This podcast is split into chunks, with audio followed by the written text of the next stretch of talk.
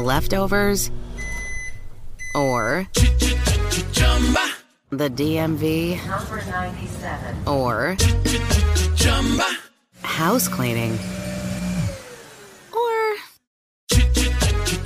Chumba Casino always brings the fun. Play over a hundred different games online for free from anywhere. You could redeem some serious prizes. Chumba. ChumbaCasino.com. Live the Chumba life. No purchase necessary. Void where prohibited by law. T plus terms and conditions apply. See website for details.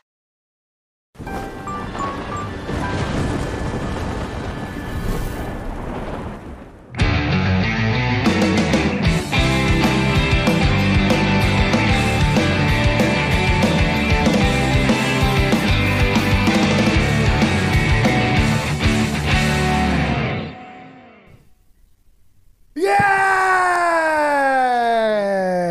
Salve galera! Capetas e capetos, lovers and haters, sejam todos bem-vindos. Começa agora o Amplifica. Aqui no seu canal Amplifica, um canal gostoso, saboroso, delicioso, cheiroso, quentinho, gostosinho, úmido por dentro e aveludado por fora. E hoje nós vamos conversar com um músico, uma pessoa fantástica, um amigo, uma pessoa que eu já admiro demais. Ele é um guitarrista, ele é um músico completo, mas uma- muito versátil. Uma pessoa incrível que eu admiro. Nós vamos falar com Vini Castellari. Mostra a cara dele aí. Salve, salve, rapaziada, mulherada, bicharada. É, salve um todo mundo. estar aqui, salve todo mundo, salve a equipe aí. É um prazer estar aqui com uma pessoa que é uma inspiração e também um puta guitarrista e ser humano.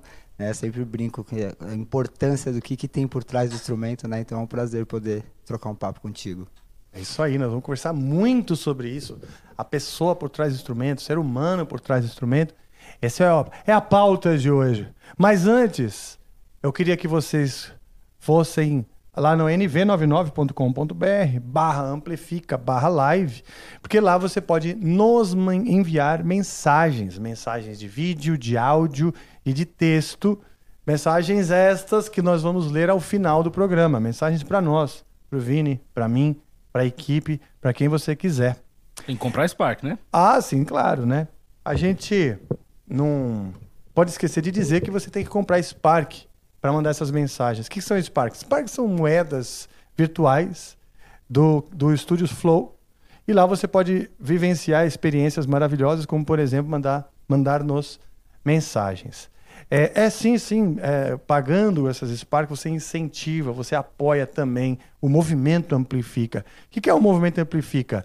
É o podcast de música, é fortalecer o podcast de musi- musical que você tanto gosta, o Amplifica, que na verdade fortalece toda a cena musical, né? Fortalece quem está começando, fortalece quem tem trabalho aí para mostrar, fortalece isso que a gente tá, essas conexões que a gente está fazendo por aqui. E sem mais delongas, não é, Decão? Boa noite, Deco. Tudo bem Boa noite, tudo bem, tudo certo. Mais uma vez estamos aqui. Essa é a minha última semana fazendo meio programa por causa do, do filhote pequeno. Ah, Mas sim. a partir da semana que vem eu estou aqui o, o programa inteiro para encher o saco de vossas senhorias. Você vai nos abandonar hoje de novo? Vou hoje e na quinta-feira também, infelizmente. Mas na semana que vem eu tô de volta aí, integralmente, sim. Hoje eu vi uma fotinho de Arthur, hein? Pois Arthur é. Suete, seu herdeiro, Pois é, qualificado. qualificado e vai aprender a cortar podcast cedo. Ah, que bom. Ótimo. Que é a profissão do futuro, né? Tá certo, né? Fazer o quê? Ah, exatamente. Mas agora, sem mais delongas, eu quero conversar com ele, chamá-lo. Ei, Vini Castellari, seja bem-vindo. Muito obrigado, Rafa. Satisfação. Adorei a entrada, né? Essa Ah. energia do rock, do metal, quando vai começar a fazer alguma coisa, né? Legal demais. Já falei que é um prazer estar aqui. Obrigado a todos que estão aí, quem não me conhece, quem já conhece. É, ontem, anteontem mesmo, né? Tava no show que você fez a participação lá do Xamã e eu colei, Verdade. colei com um brother da infância que foi o cara É. que fez com que eu não desistisse de, de Que tocar. legal. Eu não conseguia tocar pesca- pestana. E aí, enfim, moleque e tal, que não sei o que. Ele, Não, mano, você vai conseguir. Aí hoje eu tô na música e trabalhando, né, com, com música, e ele não tá, mas a gente dividiu muitos shows, então, tipo, a hora que ele te viu, assim, foi uma coisa muito legal. Um salve pro AD. E foi um dos caras que, né? Foi, foi lá e na hora que encontrou você, a irmã dele também, a gente cresceu junto, Sim. pegando show e tal. Então, é, é muito importante lembrar dessa cronologia, né? Então, puta prazer. Sim. Ah, Bom, foi bem legal lá no show do Xamã que a gente foi assistir junto. Inclusive, fiz uma participação. Aliás, os shows de rock, é, é muito legal assistir um show, né? Sim. Porque um show é também uma festa, um encontro. A gente vê um monte de amigos. E lá, aquele dia, foi uma grande celebração. Vi um montão de amigos. Você também encontrou um montão? Nossa, vários. E não só amigos da atualidade, como os amigos da antiga. Eu acho que a- a- esse retorno da banda, ver aquela apresentação, trouxe muitas pessoas que talvez não se viam há muito tempo, não se Verdade. encontravam. É como você falou, é um movimento, né?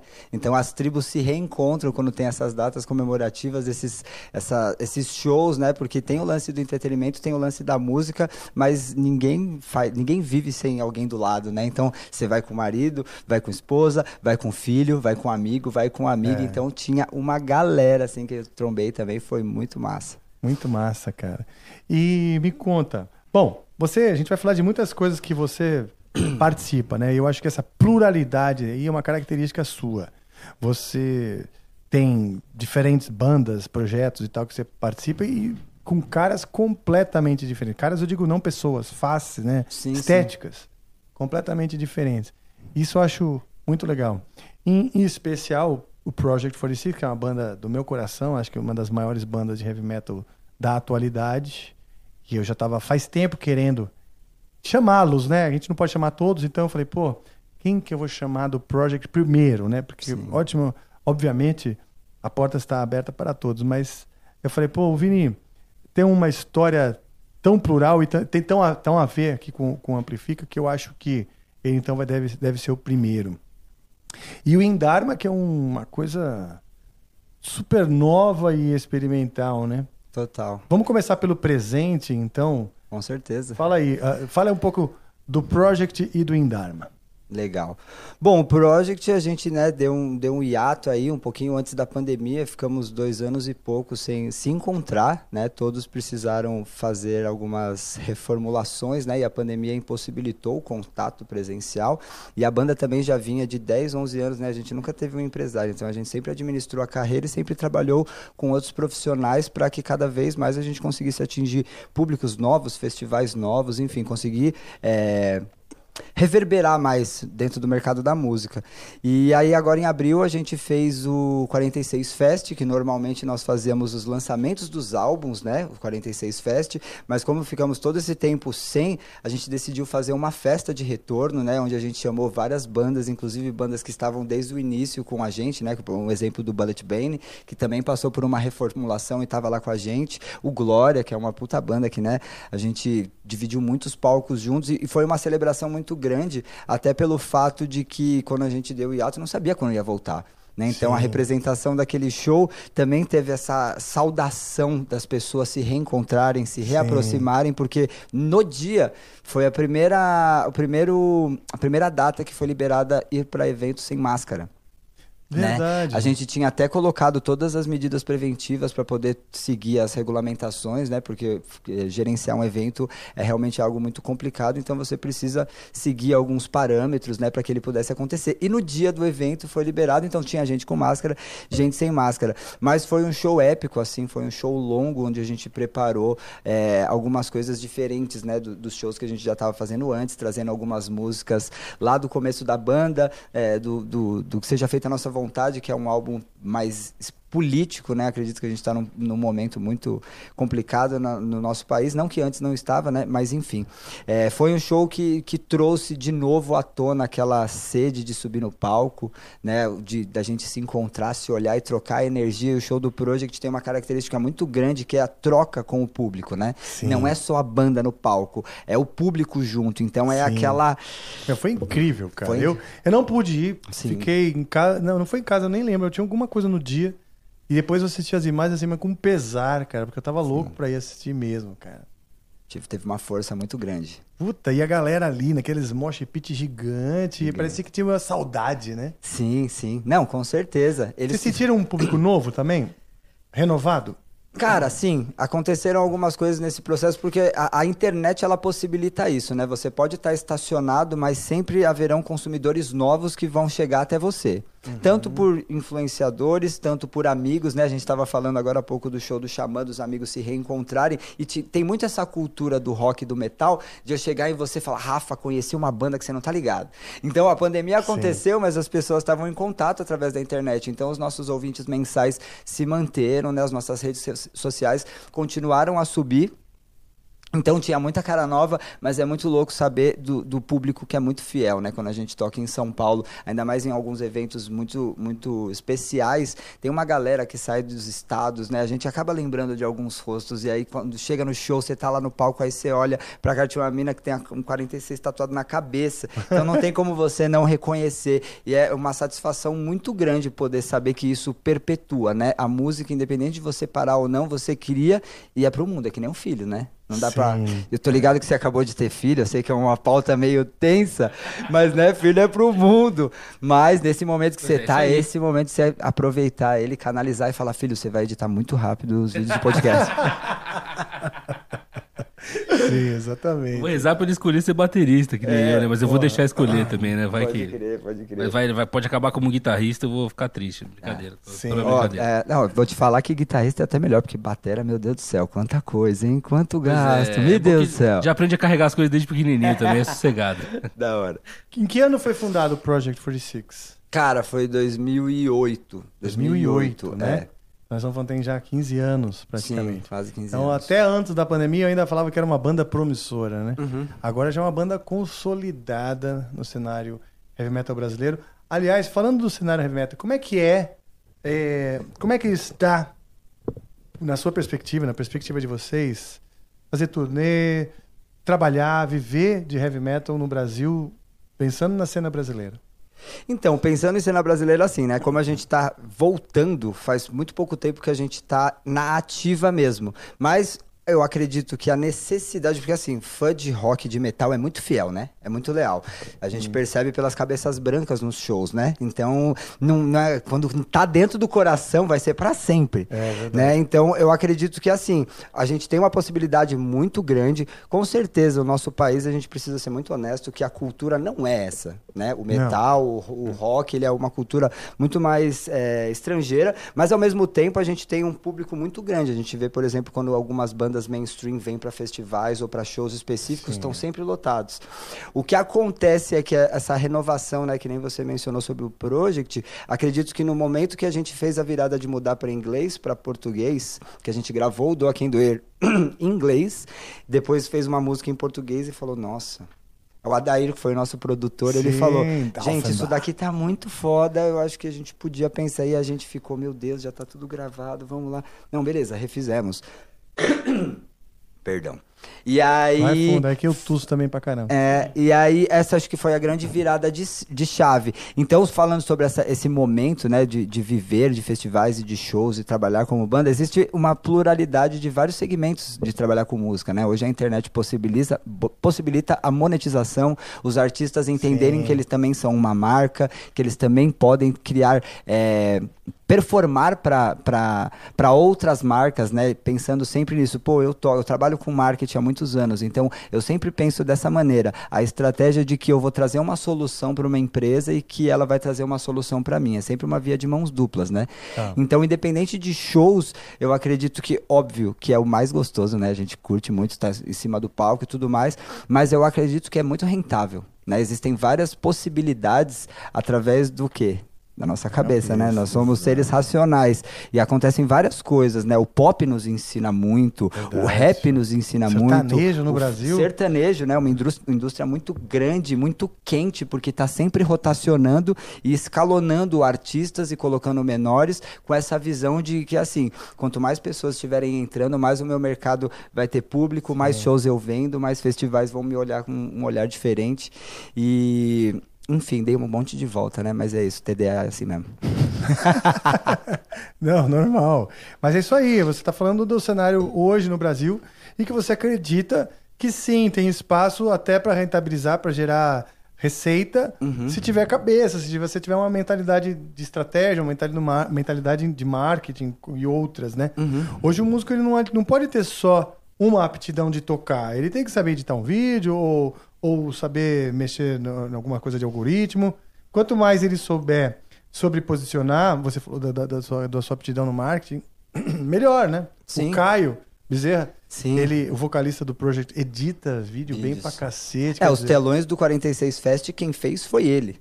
Então. Né? Então a gente pensou em colocar aquele telão justamente para trazer essa, essa experiência para o público que estava com saudade do show. Né? Então a gente sempre trabalhou como uma mini agência onde a gente tentava ter aquela visão empreendedora, porque querendo ou não, não tinha um empresário subsidiando isso. Então, se a gente não tem, a gente tem que criar oportunidade, né? não só pedir ou esperar a oportunidade. Então a gente sempre pensou isso, tanto quanto a gente fez o financiamento coletivo para gravar com o Adair nos Estados Unidos, quando a gente fez o primeiro álbum que a paga era um post no Facebook ou no Twitter, quando as redes sociais estavam gan- ganhando cada vez mais força. Eu e Como, Jean, como assim o pôster? por exemplo, eh, na época eu e o Jean trabalhávamos numa agência, ele era diretor de arte, eu era coordenador de mídia. Na mesma agência? Na mesma agência, Ah, que legal. é, há alguns anos atrás. Pouco antes do, do lançamento do Do Quem Doer, e na época a gente ainda trabalhava na, na DBR, grande Lucas e Helene. É, e lá, a gente fazendo ações para alguns clientes, a gente tentou trazer uma roupagem onde encaixasse para dentro do nosso negócio, porque se a gente não entender que a banda é um negócio, a gente só fica tocando na garagem, né? Que e aí, isso. meu, como a gente quer proliferar e teria que ter alguma coisa que, que pudesse é, expandir, levar isso para mais gente, então a pessoa tinha que pagar com tweet ou com post no Facebook. E aí o cara, quando dava o, o- o ok lá no download, aparecia um post no Twitter dele ou no Facebook. Estou baixando o novo álbum do Project 46 do A Quem Doer neste link. Ah, que legal. Entendeu? E aí isso era uma forma de viral que a gente conseguiu no início, né? A banda era muito nova, mas isso ajudou muito para que várias pessoas Ainda é possível fazer isso aí? Cara, não sei, É? mas deve ser. Deve Ó, ser. pô, é uma puta ideia. É, No os- 3 vocês Hoje em dia é o famoso lead, né? Hã? No, no marketing hoje é o famoso sim, lead, sim, né? mas aparecer um post no, no, no, no, no feed do cara de que ele tá baixando, isso é boa demais, né? É, eu Como se sei, fosse acredito um que hoje- status. Sim, exato. Como se o cara, quando, que nem quando você vai entrar num Wi-Fi, que você vai num restaurante, aí, ah, estou no restaurante tal, para você usar o Wi-Fi do lugar. Ah, É tá. uma maneira orgânica, né, que não é paga, de você fazer com que várias outras pessoas tenham acesso ao que você é, ao que você comercializa. Cara, é, isso é muito importante. Eu, eu, eu dou mentoria para bandas, né? E acho que, por exemplo, o Project faz um trabalho excelente, né, meu? Tipo, realmente excelente aí, né? Nessas. né, né, procurando soluções. E o mais importante é o que você falou, é a banda pensa, entender, né? Que é um negócio. Você vai abrir um. Eu falo muito isso, você vai abrir um, um carrinho de cachorro quente. Que seja, um negócio pequeno, né? É, você vai precisar ter um investimento inicial. Sim. Você vai investir. E se você vai investir, você não quer que dê errado. Você não dá um. Não, não, não, não, monta um, um carrinho de, de, de cachorro quente, eu estou falando um exemplo modesto Sim, né, sim, de sim. empreendimento. Você não monta um carrinho de, de cachorro quente e fala assim: ah, vou ver o que dá daqui uns três anos, se não der, faço outra coisa. E outra, eu gosto tanto de pôr salsicha no pão, que beleza, se eu só ficar fazendo isso aqui de salsicha no pão, tá ok pra mim. Né? Até Porque os amigos vêm e tal, sabadão eu vou lá e, e ensaio, no caso ensaio, né? Eu vi muito isso das bandas com que eu converso. Assim, às vezes os caras estão tão felizes só de fazer um churrasco sábado com os amigos e ensaiar, que eu falo, olha, gente, enquanto vocês. Se tá bom, tá bom. Não fique sonhando com outras coisas. Vocês só Total. vocês só estão focados no churrasco. Sim. Vocês não No oba-oba, no- né? No oba-oba. Então, que é legal. Sim, com Mas certeza. não, se você quer que isso seja um negócio, você tem que pensar como negócio, cara. É, eu acho que a mentalidade que é muito importante, é- independente de ser uma banda, um artista solo, ou então uma costureira, ou uma pessoa que tem uma barraquinha de cachorro quente, é pensar assim, o que que eu vou, aonde eu vou querer estar daqui cinco anos? Né? Com o negócio. Com o negócio, exatamente. Eu acredito que tem que pensar nas outras áreas também, porque se a gente está dedicando um tempo e a gente enxerga aquilo como um trabalho, aquilo tem que monetizar e rentabilizar a nossa vida. Então, se eu quero Exatamente. ter uma casa própria, se eu quero ter um carro legal, se eu quero poder ajudar minha família, é importante a gente ter essa visão de que, ah, beleza, eu entendo que é um hobby, eu vou demandar um tempo, mas é porque. Eu, por que, que eu falo dos cinco anos? Porque é muito importante tentar lembrar que a gente vai ficar velho. É a única certeza que a gente tem. É, ou morrer. então, é, exatamente, ou morrer. Então, pensar nos cinco anos, na verdade, é que nem uma estratégia de marketing. Você vai ter lá o deadline, e aí você monta um planejamento de lá para cá. O- qual que é o- Sim. os, os planos que eu vou fazer até chegar daqui cinco anos. Pô, eu quero ter uma banda assim, eu quero ter uma casa. O que, que eu vou fazer para ter essa casa? Aí eu monto um pla- plano de ação. Ah, eu quero casar, eu quero ter filho. Pô, eu preciso poder entender que todas as minhas contas têm que estar ok, eu tenho que ter uma, uma reserva ou tudo mais. Acontecem imprevistos no meio do caminho? Com certeza acontecem. Mas mesmo assim, ter pelo menos alguma visão, um propósito, né? Eu falo que para mim a música ela é um propósito. Né? Eu não escolhi a música, ela me escolheu, porque desde criança minha sensibilidade ouvindo, então eu enxerguei isso como uma coisa onde eu quero levar pro resto da vida. Só que o resto da vida eu não vou conseguir ficar bangueando e rodando a cabeça, pulando que nem um louco no palco, tá ligado? Mas eu acredito que a música tem essa pluralidade que você falou, né? O programa traz muito isso, a, ver- a- a diversidade e o como a É. música tem polaridades e personas e vivências e experiências totalmente diferentes. Então, todo esse resumo para pensar, a maioria das pessoas que trabalham com música, elas tiveram que tomar uma decisão. E para você tomar uma decisão, você tem que renunciar a alguma coisa, né? Sim, toda escolha é uma renúncia, né? Exatamente, e é, é isso aí. Agora, você, hum, você falou de, de- da sensibilidade quando criança, né? Como é que era, então, você... A música... Como é que ela entrou na sua vida e em que momento você decidiu aprender a tocar um, um instrumento? Cara, minha mãe, ela sempre curtiu o som, né? Eu cresci com a, com a minha mãe e com a minha avó. E a minha mãe, ela era bem da pá virada, assim, bem agitadona, bem parecida, assim, comigo. Inclusive, ontem foi meu aniversário e foi a minha madrinha, Pô, que era a melhor... Cara. Eu vi que você Não, mandou o convite, mas. Tranquilo. verdade, cara, Imagina, a meu gente já tá aqui hoje, a gente tinha se visto um dia antes Aliás, também. parabéns, cara. Valeu, imagina. Vacilei. De, Que já isso? devia ter aberto o programa mandando os parabéns pra você. Foi Sim, não, não, não, tranquilo, fique em paz. A gente já se vê hoje e se viu dois dias atrás. E foi a minha madrinha, que foi a melhor amiga da minha mãe. E elas cresceram juntas e tudo mais, e ela comentando, né? Eu acho que a forma mais próxima de eu estar, porque a família tem uma visão, né? Sim. E a galera que tá com a gente no dia a dia, dando os rolê e tal. E foi muito massa, porque ela sempre falou sobre isso, né? Do lance da música. O primeiro show que eu fui foi do Titãs, e minha mãe era viva ainda, né? Olha. Foi em 2000, sei lá, não vou lembrar a data. Minha mãe faleceu em 2013. E aí foi o momento que eu tava começando a escutar rock junto com ela. Então, Titãs, eu vi o DVD do Metallica com a orquestra, Raimundos, mas não era uma parada que, né? Eu só Mas consumia você, você falou 2003, 2001, desculpa. 2001. 2001, perdão. Ah, não, não, é que eu ouvi 2013 e o, É o o- Project começou em 2008, beleza. Sim, sim, não, não, 2001. não. É, não, é que às vezes eu sequelas. Não, não, sequelas. Não, não é, confusão, vai, para. Não, enfim, aí minha mãe faleceu em 2001 e antes de ela falecer, ela me deu um violão, tá ligado?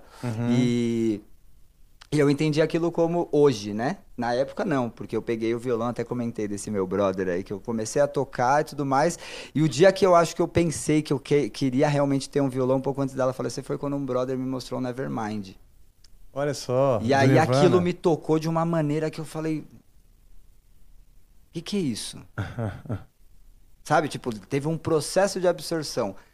E, enfim, aí falei pra ela que queria tocar, e aí ela começou a tocar violão também. Na época que ela, que ela faleceu, ela, ela e o namorado dela faleceram, né? Foram assassinados, e os dois tocavam violão. E aí foi o momento assim que eu quase pensei em desistir. E aí eu abracei a música, ou ela me abraçou. Eu não sei. Te acolheu, né? Num, num Exato. momento de dor também. De né? dor, exatamente. E aí, enfim, aí foi quando eu comecei a come- conhecer uma galera na escola, inclusive o Jean nessa época. O Jean, Onde Jean e o? Caio estudamos juntos no Giacomo. O Dante também. Ah, é? Luthier, Olha só, A gente legal, estudou tudo cara. na mesma escola. E aí comecei a conhecer a galera do rock, conheci o AD, que é esse brother que eu falei que a gente foi. Amplifica nunca Ota, falha, tá? Nossa, mano, que isso? O Você acha nunca que eu esqueceria? tá? Sei! Porra! Que isso?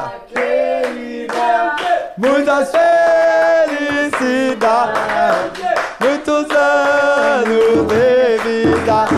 Parabéns pra você nessa data querida.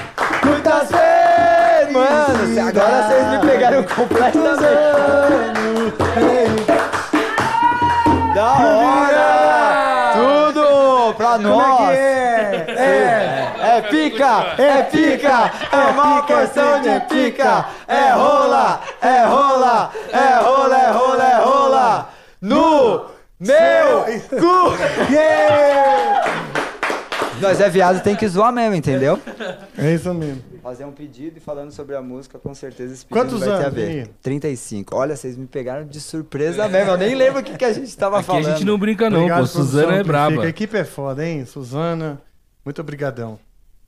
Por essa surpresa, por esse convidado que merece Como é que demais. é? Ah, sim. Leftovers? Or the DMV? Or house cleaning? Or Chumba Casino always brings the fun. Play over a hundred different games online for free from anywhere. You could redeem some serious prizes. ChumbaCasino.com. Live the Chumba life. No purchase necessary. Void where prohibited by law. 18 plus terms and conditions apply. See website for details. With the Lucky Land slots, you can get lucky just about anywhere. This is your captain speaking. Uh, we've got clear runway and the weather's fine, but we're just going to circle up here a while and uh, get lucky. No, no, nothing like that. It's just these cash prizes add up quick. So I suggest you sit back, keep your tray table upright, and start getting lucky. Play for free at LuckyLandSlots.com. Are you feeling lucky? No purchase necessary. Void where prohibited by law. 18 plus terms and conditions apply. See website for details. Mas Você tem que fazer o, o desejo. Você ficou emocionado? Quanto? Deu tilt, deu tilt no nego. É. pedido e cortei fazer Me- 35, ah, então, essa é. Cada uma 10 anos. Você vai pegar uma, vai cortar na metade. essa. Que isso? Oh, que legal, cara. E pior é que ele tá cortando na metade mesmo. Eu tava brincando, você pode cortar o bolo. É, 35, 35, ó. Ca- Exatamente, ó. Exato. Então põe no ladinho. Pode pôr no ladinho aqui pra fazer xixizinho fora. O pintinho. Vocês querem que o pessoal corte aqui? É, e aí, Aí. e aí distribui pra vocês? Pode ser? É melhor, Tá é. bom, Já obrigado. fez a cena Valeu, toda, Deco agora a é gente corta diretor. aqui, pô. Je- O Deco nasceu diretor. É, cara, é difícil. Gente, muito obrigado. É nóis, pô. Puxa o mic, Vini. Osso, valeu, bicho. Demais, hein? Da hora, da hora. Nossa, que legal. E ó, o Pompeu, quando veio aqui, também Aham. foi aniversário dele. Pompeu, não ganhou o bolo, mas. Mas a gente jogou Quer ele pra dizer, a gente- cima. Teve bolo assoprou- sim, pô. Não, a gente soprou bolinha depois do programa. Depois do programa, é. Digo, não ganhou na hora, né? Na hora. Mas ó, já tá virando tradição, hein? Da a gente hora. ter o aniversariante aqui, né? Ou seja, agende a sua vinda no Amplifica perto do seu aniversário. Quem sabe você não Exato, ganha um você bolo. ganha- Boa, bolo. já ganhou um bolo. É o combo, combo. Da hora, família. Muito Pô, que obrigado. legal, cara. Então. Aí vocês estavam contando então da música como ela entrou na sua vida. Sim, E teve Nirvana. esse, esse, esse, o teve Nirvana. E essa relação afetiva, né? Porque você e sua mãe estavam aprendendo violão meio que na mesma época, Sim, sim, sim. não é? Massa. E, puta, e, história dura essa, hein, bicho? Da, da sua mãe? Sim. É. Cara, hoje eu enxergo, eu falo muito leve com isso, porque, na verdade, às vezes. Às vezes não. É totalmente da gente querer que as pessoas fiquem, mas como eu acredito numa força maior, tenho uma fé muito grande em Deus, mano, é o tempo dele. Né? A dor não deixa de ter, talvez eu demorei muito tempo para sofrer o luto, ainda mais pela forma, né, do assassinato, Sim. mas ao mesmo tempo eu entendi que o violão foi o cajado, tá ligado? Sim. Então, tipo, quando, em 2001, que foi quando ela faleceu, teve Rock in Rio em janeiro, se eu não me engano. Né? E aí ela... Foi mesmo, que teve Iron É, Maiden. Exato. Eu me lembro exatamente. desse Rock in Rio. E ela queria que eu fosse, mas era muito novo, né? E minha família sempre foi muito humilde e tudo mais. Yeah. E aí, pra mim, ter subido no palco do Rock in Rio com o Project era uma meta minha de criança, tá ligado? Pra subir no palco realmente representando o que ela deixou, sabe? Eu acredito que nós somos fragmentos da nossa família, né? Então meio que dei continuidade no que ela começou, porque ela curtia som, minha mãe era pá mil grau, mano, tá É. ligado? Não existia ainda tanto tão forte a pauta feminina, mas minha mãe era aquela mulher que não dependia de macho. Eu não tenho Que nem legal. registro do meu pai, tá ligado? Tá. Ela era aquela mulher independente, então, tipo, o fato de eu ser LGBT, eu sempre bato muito nessa tecla da força da mulher no metal, Sim. Que a gente sabe que é um meio, às vezes, E na conservador. sociedade, né? Na Mas eu, claro, no sociedade metal, também. porque é o nosso, Né? nosso Sim, métier, né? Exato. E, e eu cresci com mulheres de garra, né? A minha avó é uma puta representante. Eu não vou comer porque eu não consigo fazer duas coisas ao mesmo tempo. Eu mas vou daqui a pouco comendo. eu vou dar uma mordida. Eu vou comendo porque eu posso ouvindo. Boa, aí quando a gente faz uma troca. Tá bom. Enfim, então eu falo muito, muito isso como ela é um guia mesmo, sabe? Tipo um farol E aí, talvez ela deixou isso pra mim dar continuidade e foi como me abraçou mesmo.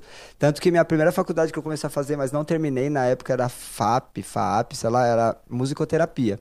Olha. Só que aí vim de uma família mais humilde e tal, tipo, não tinha uma, uma grana pra poder fazer. E a única vez que eu fui atrás do meu pai, por exemplo, pra poder pedir uma ajuda foi poder pra- pra poder subsidiar minha faculdade, né? Eu já, já trabalhava, comecei a trabalhar com 14, 15 anos.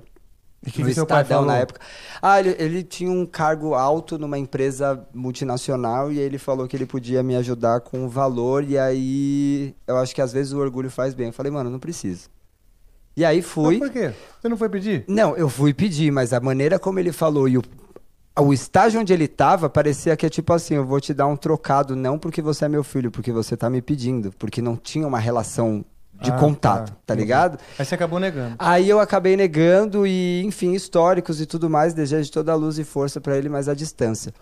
E aí foi isso, corri atrás da- da- das minhas coisas, né? Nunca me faltou nada. Eu falo do, lance- do lance da- de ser mais humilde, mas nunca faltou comida na minha casa. Não é nesse ponto, tá ligado? Eu não posso deixar de ser grato em todo o amparato que a minha família deu. Porque por mais que minha mãe se foi e meu pai não estava presente, eu tenho uma família muito amorosa, muito forte, muito Então você unida. chama de família sua, sua tia que estava no seu aniversário, sua avó. Sim, sim, exatamente. Eu tenho uns tios em Botucatu também, Ah, que que eles têm o. Vila Blues, que é uma casa de, de, Ah, que legal. de, de show. Enfim, eles sempre fazem, fazem festivais lá. Já foram vários artistas internacionais. Também era um sonho do meu tio. Depois dos três filhos grandes, ele montou esse Vila Blues lá. Ah, que legal. Vai fazer 10 anos agora. Vai ter um festival lá 26, 27 e 28 em Botucatu. Ele fomenta muito a cultura, muito a arte E, lá. e- e o blues tem um espaço especial ali? Sim, ele Puta, fez. é o que a gente mais precisa. O blues tá, tá sofrendo no Brasil. cara. Sim, reprimido, né?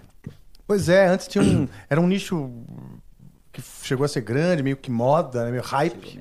Vai fundo, vai fundo. Eu vou falar bastante pra você comer. pra quem você quer oferecer o pedaço que não está aqui, o primeiro pedaço, que poderia estar aqui? Nossa, são tantas pessoas, é, cara. então pronto. Eu acho que a gente tava falando da representatividade feminina da mulher, mano. Minha avó, que é uma fonte de luz e amor. Essa mulher é foda. Qual o nome dela? Dona Diná. Dona Diná, bolinho aqui, nós estamos comendo pensando na senhora. Então, é, vou falar pra você comer, tá bom? Você queria falar pra você comer, né? E aí ele já te fez uma pergunta, foi a primeira coisa que ele fez. Eu não cumpro minhas promessas, né? Não, eu falo que não dá nem pra tampar, porque senão vai parecer tipo aqueles padres com acústica ruim da igreja. Não, não tem problema, é que é informal. É, sim, essa coisa da, da representatividade né, da mulher é um negócio importantíssimo. Assim, eu, quando eu. Eu tô no segundo casamento já, há, vai fazer 13 anos, né? E eu aprendi muito, muito com a minha esposa Vanessa, que ela é terapeuta holística, assim, especializada em, em tratar mulheres, né? Eu acompanho. E, obviamente, é sigiloso tudo que ela fala, mas ela fala em termos genéricos, como as mulheres também sofrem hoje nessa libertação. E, por- e muitas vezes por conta da repressão do homem, porque você vê, há 150 anos atrás, né? O homem passou a usar, sobretudo, gravata, terno, né? Vieram, vieram todo, desde, a, desde a Revolução Industrial, o homem saiu daquelas perucas eh, vitorianas, né? E passou a usar uma roupa, um sobretudo e terno e tal. Passou o século inteiro, o século passado inteiro, o homem vai para trabalhar com a mesma roupa. Terno, gravata, ou assim, os, os empregos formais, né? E tantas revoluções comportamentais ac- acontecendo no mundo, mas o homem ali resistindo. E a mulher, que estava até aqui de roupa, foi tirando a roupa, foi ficando cada vez mais fresca, mais, mais leve, pá, queimou sutiã nos anos 60, isso, aquilo, lá. e hoje é uma libertação completa. Só que o, o mundo permanece uma resistência masculina ainda muito conservadora, assim, na sua maioria, né? As pessoas ainda votam por líderes que são héteros, homens, cristãos, Brancos. brancos, quase que no, no mundo inteiro tem essa, essa, essa prerrogativa até e de todo mundo que vota, até as minorias, porque esses caras estão lá, tá todo mundo votando neles, né? É uma Como fosse construção social, né? é. E, e é muito importante, eu vejo, essa, essa, essa, essa coisa da, da, da, da- do viés da liderança feminina. Não só, eu acredito no sagrado feminino. Sabe? Algo espiritual dentro da, do lado fêmea do Sim. ser humano Sim. que é libertador e que precisa ainda vir ainda mais para libertar. Porque é a fêmea, ou a grande mãe, que acolhe, que põe no colo e perdoa no fim. Sem né? dúvida. Porque o pai mesmo é opressor e beleza, eu quero o seu bem, vai lá, né? Mas é, é, é, é o espírito maternal, né? Por isso, a- entrando até no, no assunto mais, mais, mais espiritual, por isso a importância da própria origem do, do, do, do cristandade do, de Jesus mesmo, a importância da, da, da- de Maria, porque é a mãe. Mãe. E ele, o amor do perdão é o amor que ele aprendeu com a mãe. É o amor da mãe ali, do tipo, vamos perdoar, não é uma coisa masculina, né? E é uma novidade. Trazer para um mundo masculino o perdoa e põe no colo como se fosse o seu filho, né? Uma coisa difícil, né? Demais. Eu acho que o o perdão, ele, ele começa com o auto-perdão, né? Verdade. Ele é um exercício muito grande que você começa a primeiro ter que aceitar e reconhecer algumas coisas e se perdoar para você começar a perdoar o outro. E eu aprendi isso muito também por eu crescer com duas mulheres, né? Então esse lance da, da- do acolhimento, do cuidado, né? Sou um cara que, mano, às vezes a gente vai fazer show, eu falo pros caras, mano, ô, coloca a blusa, velho, tá mó friaca, o bagulho você vai ficar zoado.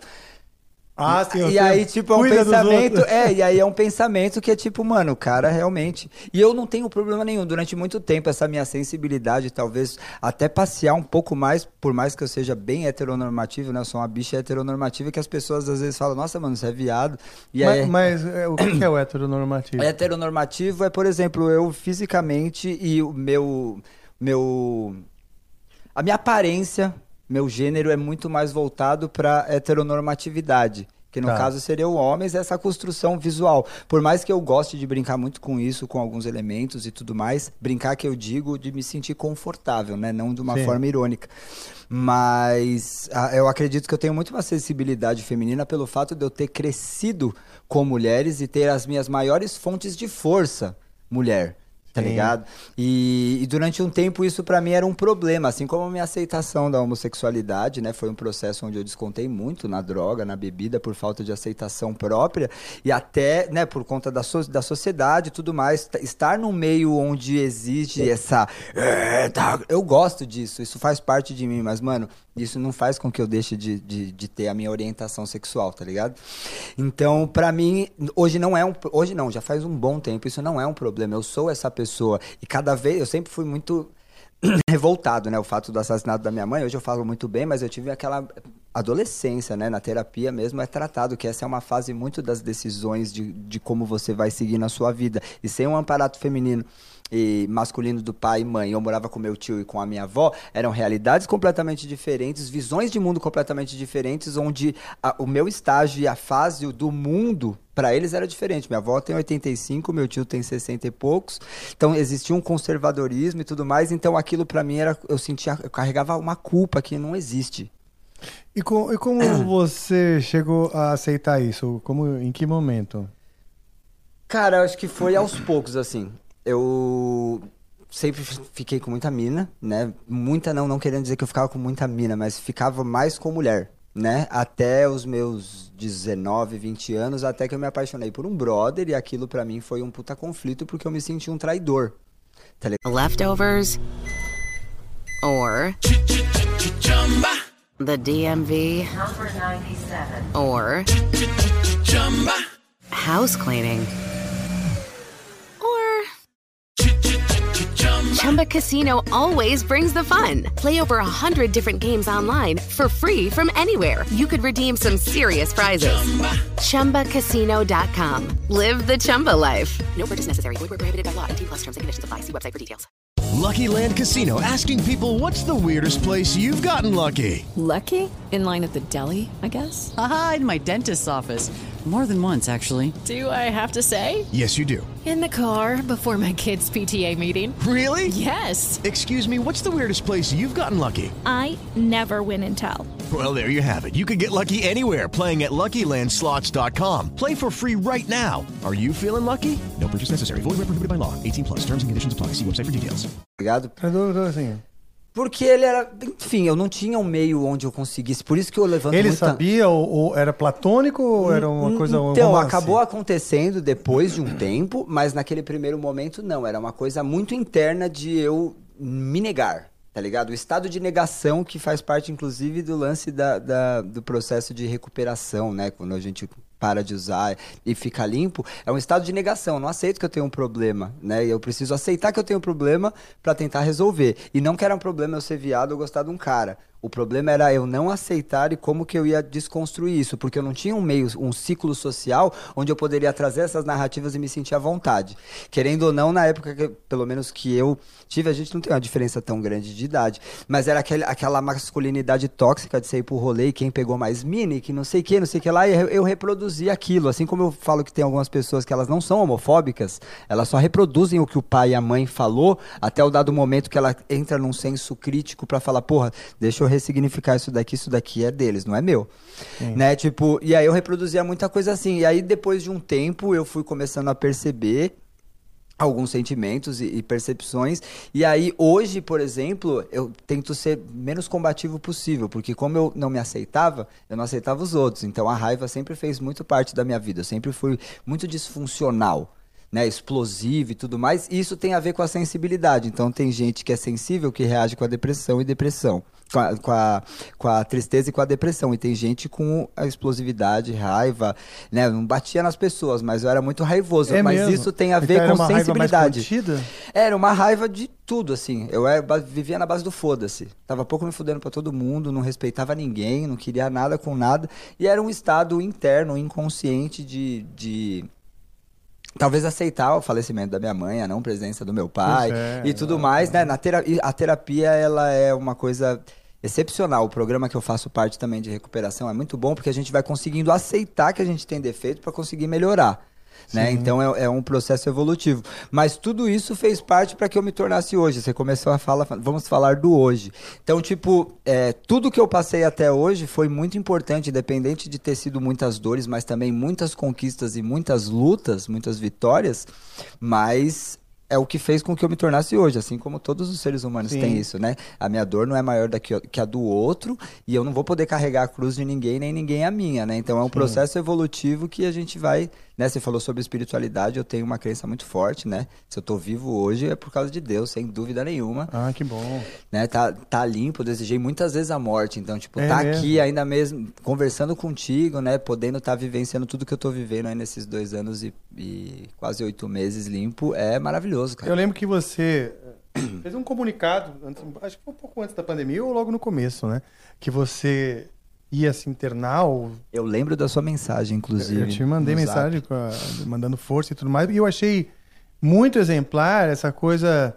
Bom, você já era assumidamente gay e isso é uma coisa que dá o exemplo, né? Você você está libertando as pessoas que estão ali sofrendo. Sendo Exato. assim transparente e aberto, Uhum. você está libertando e, eh, aqueles que estão sofrendo por não se aceitar, né? Exatamente. E quando você Até tá- porque ninguém vai virar viado ou mulher lésbica ou trans porque alguém tá falando, né? Se fosse assim, eu vi um monte de Exato. casal hétero na novela e mesmo assim sou viado. Exato, não tem nada a ver. Não, e você pode até, até, até quando você está buscando a sua personalidade, né, buscando referências, você gosta de alguns, de alguns, de algumas referências, você pode até vir a experimentar coisas Sem dúvida. que você vi, que você viu no comportamento do outro, mas não significa que aquilo vai consolidar em você, né? E, e a outra coisa, não tem problema também se alguém vir a experimentar, porque é tão fã teu, que falar, quer saber, eu, então, eu gosto tanto do Vini que eu vou experimentar, né? Pode crer. Vou dar a minha bunda. Uhum. É, não é só isso, né? Não, É, exato, mas Pelo amor desculpa, de Deus, tem a exato, ver. Não, não, uma- problemas. Sim, Eu sim, não, dizer, tranquilo. Eu vou experimentar. Sim, Eu vou sim. fazer essa experiência. Uhum. Por quê? Porque eu estou buscando coisas. Agora, essa experiência também não tem problema se ele fizer. Não, Esse que é o certeza não. lance. Não, vai. Não vai. Não, não quer dizer que a pessoa vai. Ser, vamos falar- se- ser conduzida a isso por conta das, das referências que ela tem, mas também não tem problema. Uhum. Isso que é importante todos entenderem. É, é uma busca, a busca do adolescente, a busca do jovem, Do a busca até a gente na real, né? Exato, essa construção da identidade, ela depende sim de experiências Sim, e a gente coloca muito peso total. e muitas ruas sem saídas. Sem dúvida. Ruas sem saídas no seguinte sentido: não entra aqui, não entra aqui, Sim. não entra aqui. Quando isso oprime também. É, eu sei porque eu tenho, eu já falei aqui mais de uma vez, né? Eu tenho um filho trans Uhum. e eu sei a dor que é. Eu, eu acompanho. Então, para mim, a, o pior é a dor da incompatibilidade do que ele quer se apresentar com a sociedade. É uma falta de senso de, de pertencimento. Exato. Né? Porque tanto nas novelas, tanto nos filmes, é muito difícil você ter esse tipo de persona, esse tipo de personalidade. Então, às vezes, é uma busca de se encontrar. Né? Então eu bato muito nessa tecla porque na minha época, por exemplo, o mais próximo de repente era o Judas, Cazuza, eh, Judas não, Rob Halford, Cazuza, eh, Renato Russo, e não que batiam exatamente na tecla do fato de serem gays, mas eram pessoas que estavam ali. Eu gosto muito de bater nessa tecla porque as pessoas elas precisam primeiro se entender e buscar, porque não é que a gente precisa de uma aceitação dos outros, mas nessa fase de, principalmente adolescência, onde você tenta buscar identificação com pessoas, porque você se relaciona quando você tem identificação. E aí Sim. conforme você vai evoluindo, não que uma pessoa seja mais evoluída que a outra, mas conforme você vai mudando, crescendo e ressignificando algumas coisas, aquele círculo social não te pertence mais. Uhum. Aquelas pessoas não falam a mesma língua. O que você fala, ela não entende, e o que ela fala, você não entende. Então, você começa a reciclar isso. Então, poder falar isso no meio da música, principalmente na música extrema, é importante para que as pessoas é, é, é, tentar trazer o que tem dentro. Tá ligado? Sim. Tipo, não é pra ficar falando, porque eu já, já escutei comentários pejorativos relacionados a isso, não a- com- comigo. Exatamente. Mas é. As pessoas acham que isso é uma maneira de aparecer. Tá ligado? E aí eu falo, mano, você tem certeza? Tipo, quando eu escuto, nunca foi pra mim, né? Mas quando chega esses comentários, eu falo, mano, você já parou pra pensar que viado apanha na rua? Tá ligado? Travesti aparece com é, estuprada e com boneco de da Nossa Senhora no peito, tá ligado? Um cara da do México, se eu não me engano, não lembro se era o México ou qual país que era quando aconteceu aquele caso daquela trans que foi espancada e carregada num carrinho de, de, de reforma, tá ligado? O cara postou isso falando que, que nível que o Brasil chegou. Então, assim, você acha que realmente isso é uma parada pra se aparecer de uma maneira de tipo, olha, sou viado, ou ai, sou lésbica, ou sou um trans? Falei, não, mano. Tem uma par de gente que morre. Aí o pior comentário é, mas tem um monte de hétero que morre. Falei, mano, você sai com a sua mina. Algum cara vai te bater porque você tá de mão dada com a tua mina? É, alguém vai bater na tua. Tipo, você vai estar dando um beijo na tua mina, alguém vai chegar e vai dar uma lampadada na sua cabeça? Sim. Então, enfim, mas é, é importante porque eu acredito que a gente tá nessa essa evolução e as pessoas estão mais abertas a respeitarem. Sim. Talvez não, tipo, aceitar não precisa, é respeitar. Não, eu acho, eu acho que eu acho que essa essa essa como chama, essa levantada de bandeira, ela é importante em todos os, os nichos para que o mundo eh, só vai aprender com essa representatividade. Só vai Uhum. aprender assim. Eu não consigo imaginar uma evolução transcendental de consciência no, no mundo com as pessoas sendo vencendo né, os intolerantes, vencendo o conservadorismo que, que ensinou nós do pensamento mais libertário, né, o livre, é, de que a gente tem que voltar a, a, a enxergar como séculos passados. Não. Fala, coloca uma roda quadrada no teu carro, parça. Exato. Quero ver se esse bagulho vai funcionar. Exato. Ou volta a andar, vai, vai pro trabalho, então, ah, de, de, de- burrico, né, sei lá. Sim. De burrico. Burrico charreteiro. Mas hoje mesmo eu vi um vídeo, eu vi, eu vi um- de várias, várias coisas que a gente tá falando aqui. Hoje eu vi um depoimento do 220 volts, o funkeiro. Um depoimento também do cara que agora tá limpo, né? Limpo assim, entendeu, eh, tá com autoestima, venceu, vamos dizer, a cocaína e tal, tá Uhum. nesse momento, e criando depoimentos, né? E, tem uma- e é muito legal e muito sincero. Tem uma hora no depoimento dele que ele fala: Eu não tô fazendo isso pra você que tá me assistindo, então vai se fuder, foda-se, você tô fazendo isso pra mim. Eu tô afirmando isso aqui pra que outras pessoas vejam. né? Quer me julgar? Vá se fuder, porque o cara. Né? Sim, sim. É, ele, tipo, ele é, ele é intenso, né, tal. E, mas legal pra cacete, porque ele fala, agora eu aprendi que eu sou cheiroso, que eu sou bonito, eu aprendi que eu não mereço isso, aquilo. Consigo hoje entender a- a- um caminho diferente e tal pra minha vida. E pá, então vão se fuder vocês que me julgam. Eu tô falando isso para outros aí que estão, de repente, é, Precisando ouvir isso. Uhum. Então a representatividade ela é importante. Eu vi, vi também, por coincidência, a Chan Suan, uma artista brasileira de origem chinesa, né? Contando que ela estava no, num restaurante, conversando com a mãe em chinês. E é- é- ela é, acho que é- ela é brasileira, nasceu no Brasil, mas a família é chinesa. E aí umas meninas começaram a rir dela, assim, Uhum. rir delas, porque são chinesas, e caçoar, né? Uhum. Só que falando em português, ela entende, né? Total. E ela fez um vídeo também, falou, ó, 2022 é isso mesmo, a gente ainda precisa de gente caçoando das diferenças, tratando diferente por conta de, de, de sei lá, diferenças também é, é outra palavra que daqui a pouco, daqui a pouco É, dá pra mudar por características, né? características, Sim. exato, porque Uhum. diferença sub- subentende-se que tem um padrão, né? Uhum. Um Quando é na verdade, menos, né? é, não, não haveria esse padrão, são as características e, e que todos devem ser respeitados. Então vamos lá, voltando. A gente, é isso que é legal, que você logo no começo falou, a gente vai falar do ser humano por trás da música. Uhum. E é isso que você falou que a representatividade também no metal extremo, porque mostra a música, mostra o talento, acima também de, de das características, ou seja, Os o que padrões, vale, né? Né? O que vale é o que você está levando, o, o talento e tal. Uhum. E eu acho, eu fico triste com a, com a sociedade mesmo, com as pessoas. Me, me entristece. Total. Mesmo, mesmo. Eu, eu, eu me prendo à vida pelos amigos, pelas pessoas que estão perto. Mas se Sim. você pensar na massa É. do ser humano, não, não, não traz tanta alegria. Assim. Eu acho que o mundo não me traz muita alegria, não. O que me traz é eu gosto de estar vivo, eu, eu- tenho um também. prazer enorme com a minha vida, com as coisas que eu faço e com as pessoas que, que, que Lucky Land Casino asking people what's the weirdest place you've gotten lucky? Lucky? In line at the deli, I guess? Aha, in my dentist's office. More than once, actually. Do I have to say? Yes, you do. In the car before my kids' PTA meeting. Really? Yes. Excuse me, what's the weirdest place you've gotten lucky? I never win and tell. Well, there you have it. You can get lucky anywhere playing at LuckyLandSlots.com. Play for free right now. Are you feeling lucky? No purchase necessary. Void where prohibited by law. 18 plus. Terms and conditions apply. See website for details.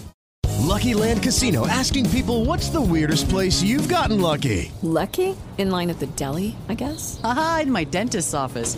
More than once, actually. Do I have to say? Yes, you do. In the car before my kids' PTA meeting. Really? Yes. Excuse me, what's the weirdest place you've gotten lucky? I never win and tell. Well, there you have it. You can get lucky anywhere playing at LuckyLandSlots.com. Play for free right now. Are you feeling lucky? No purchase necessary. Void where prohibited by law. 18 plus. Terms and conditions apply. See website for details.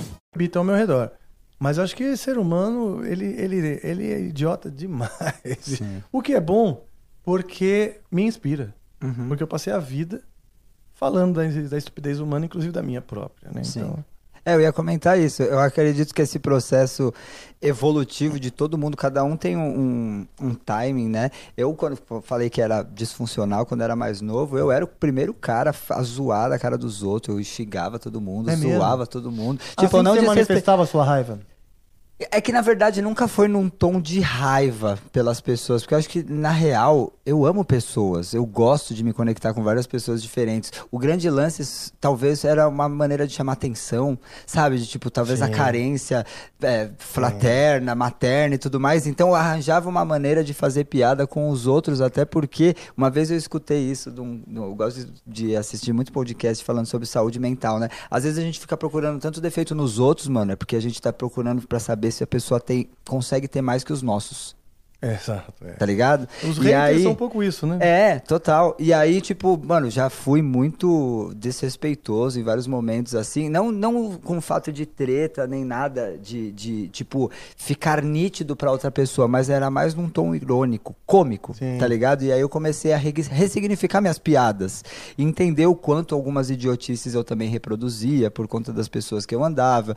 E o que que eu fazia que eu também era Sim. protagonista e tudo mais. E eu acho que é importante a gente ter essa visão de aceitar, porque eu acho que ninguém vai sair mijando água benta e cuspindo hóstia, tá ligado? Sim. O que a gente tem que fazer é dar uma melhorada realmente, ressignificar, falar, porra, mano, isso daqui não rola mais, isso daqui é eu de três anos atrás, porque hoje a gente tá tendo esse papo, daqui uma semana, às vezes a gente muda uma percepção de alguma coisa e tá legal. Eu acho que é importante, depois de um tempo, a gente falar, pô, eu dei uma mudada. Porque aí, o, o- o- problema que, que nem você falou ali do cara falar, não, que as pessoas estiverem me julgando, foda-se. Mano, hoje eu, eu tento não ser mais disfuncional por conta de que eu carrego também essa. Eu já me perdoei pelo que eu já fui, mas eu tento prestar muita atenção na maneira como eu trato os outros. Sim. Porque eu sempre fui muito dos contatos, eu sempre gostei de pessoas, eu sempre fui muito, muito afetivo. Mas ao mesmo tempo era a mesma intensidade quando o bagulho ficava louco. tá ligado? Azedava. Então, tipo, né, eu carrego isso e aceito, tá ligado? É por isso É. que hoje eu tenho um certo cuidado e eu tento é, ouvir para pensar e responder. Né? O que nos torna mais próximo do animal irracional é a reatividade, né? o impulso. Então, quanto Sim. mais tempo você pensa para falar ou para fazer alguma coisa, menos irracional vai ser a tua atitude. Verdade. A ansiedade, ela nos deixa um pouco reativos, né? Ela, a ansiedade, às vezes, não dá esse espaço para uh, a gente é, pensar e tal. E na música isso acontece. Por exemplo, o meu maior desafio, é, eu, tenho, assim, uma, uma, uma ansiedade crônica, assim, quase que hereditária, né? Porque minha mãe também é muito ansiosa. Mas isso me atrapalhou muito na música, sabe? Eu acho que o meu maior desafio na música sempre foi e continua sendo a ansiedade, cara. Você, você vê é, uma, uma- Porque essa disfunção que você fala, né, essa disfuncionalidade, é, é- é- é- é muitas vezes no, emo- no campo emocional. E aí que vem essa ansiedade. A ansiedade muitas vezes é no campo emocional que daquele. Hiperativo. É, você sente uma urgência do que você não sabe nem do que, né? E- Eu vou te falar que eu tenho uma identificação com isso. É. De perceber essa, essa ânsia. Eu não sei se quando você fala isso tá ligado diretamente a resultados ou então de tipo de performance ou coisa, a ansiedade quando você diz respeito a isso. Porque, por exemplo, eu sou um cara autodidata. Ah, é? É, eu. E só que autodidata, assim, eu toco sozinho, porque autodidata tem uma galera que é autodidata que estuda, senta e tem paciência. Eu sou hiperativo demais. Então, eu tô começando agora a estudar o que é acorde, o que é nome de corda. Olha só. O que é. Tipo, mas agora, assim, muito recente. Semana passada. É, não, coisa muito nova mesmo. Não, porque, meses. tipo, é, muito recente. Porque, assim, eu sempre peguei instrumento para compor, para criar. Tá. Quando eu falo sobre o lance da música me escolheu, é realmente isso, porque eu componho, eu acho que a minha maior característica como uma pessoa que toca é criar. Então a maioria das vezes que eu pego o instrumento é pra fazer coisas minhas. É difícil eu ficar tocando música dos outros e tudo mais. Óbvio que já tive cover, né? O Project mesmo nasceu de um cover de Slipknot, por isso que o nome é Project 46. A gente tocou no Cover Nation e tal, aí eu era o número 4 e já era o número 6, por isso que o nome ficou Project 46, porque a gente começou o projeto e ia ser só nós dois. Olha só, Tá que ligado? legal, cara. E aí depois que eu comecei a entender isso como uma profissão mesmo, como uma como algo que eu queria que perpetuasse na minha vida, eu comecei a pegar instrumentos e entender as coisas, então meu ouvido e minha mão são os meus melhores amigos, né? Sim. Óbvio que o cérebro e o coração também são, mas eu, eu não manjo, por exemplo, eu nunca sentei pra ter aula, eu nunca tive paciência. E aí quando você falou sobre essa ansiedade, é com certeza um imediatismo, porque eu queria já pegar e amanhã já tá sabendo o que é, uma escala dos caralho que é. Pronto, tá. Não, não é assim. É. É tipo que nem ficar limpo. Primeiro você fica um, depois dois, depois dez dias, depois um mês, depois. É aos poucos. E eu tô aprendendo a ter essa paciência, porque na verdade a grande luta é da ansiedade e da paciência. Pois é. Porque cara. se você tem paciência, ela não. Você vai brigar pra que você. Não. Brigar não, né? Tem que ser leve. Falar, mano, beleza, vamos lá, vamos pegar. Vamos fazer devagar, metrônomo e tal. E aí com as pessoas também, né? Você olha aquela, aquela pessoa te fechando no trânsito, né? Eu tenho um problema muito grande com o trânsito. Mas muito grande, assim. Eu acredito Você que dirige? metade. Dirige. Hum, é.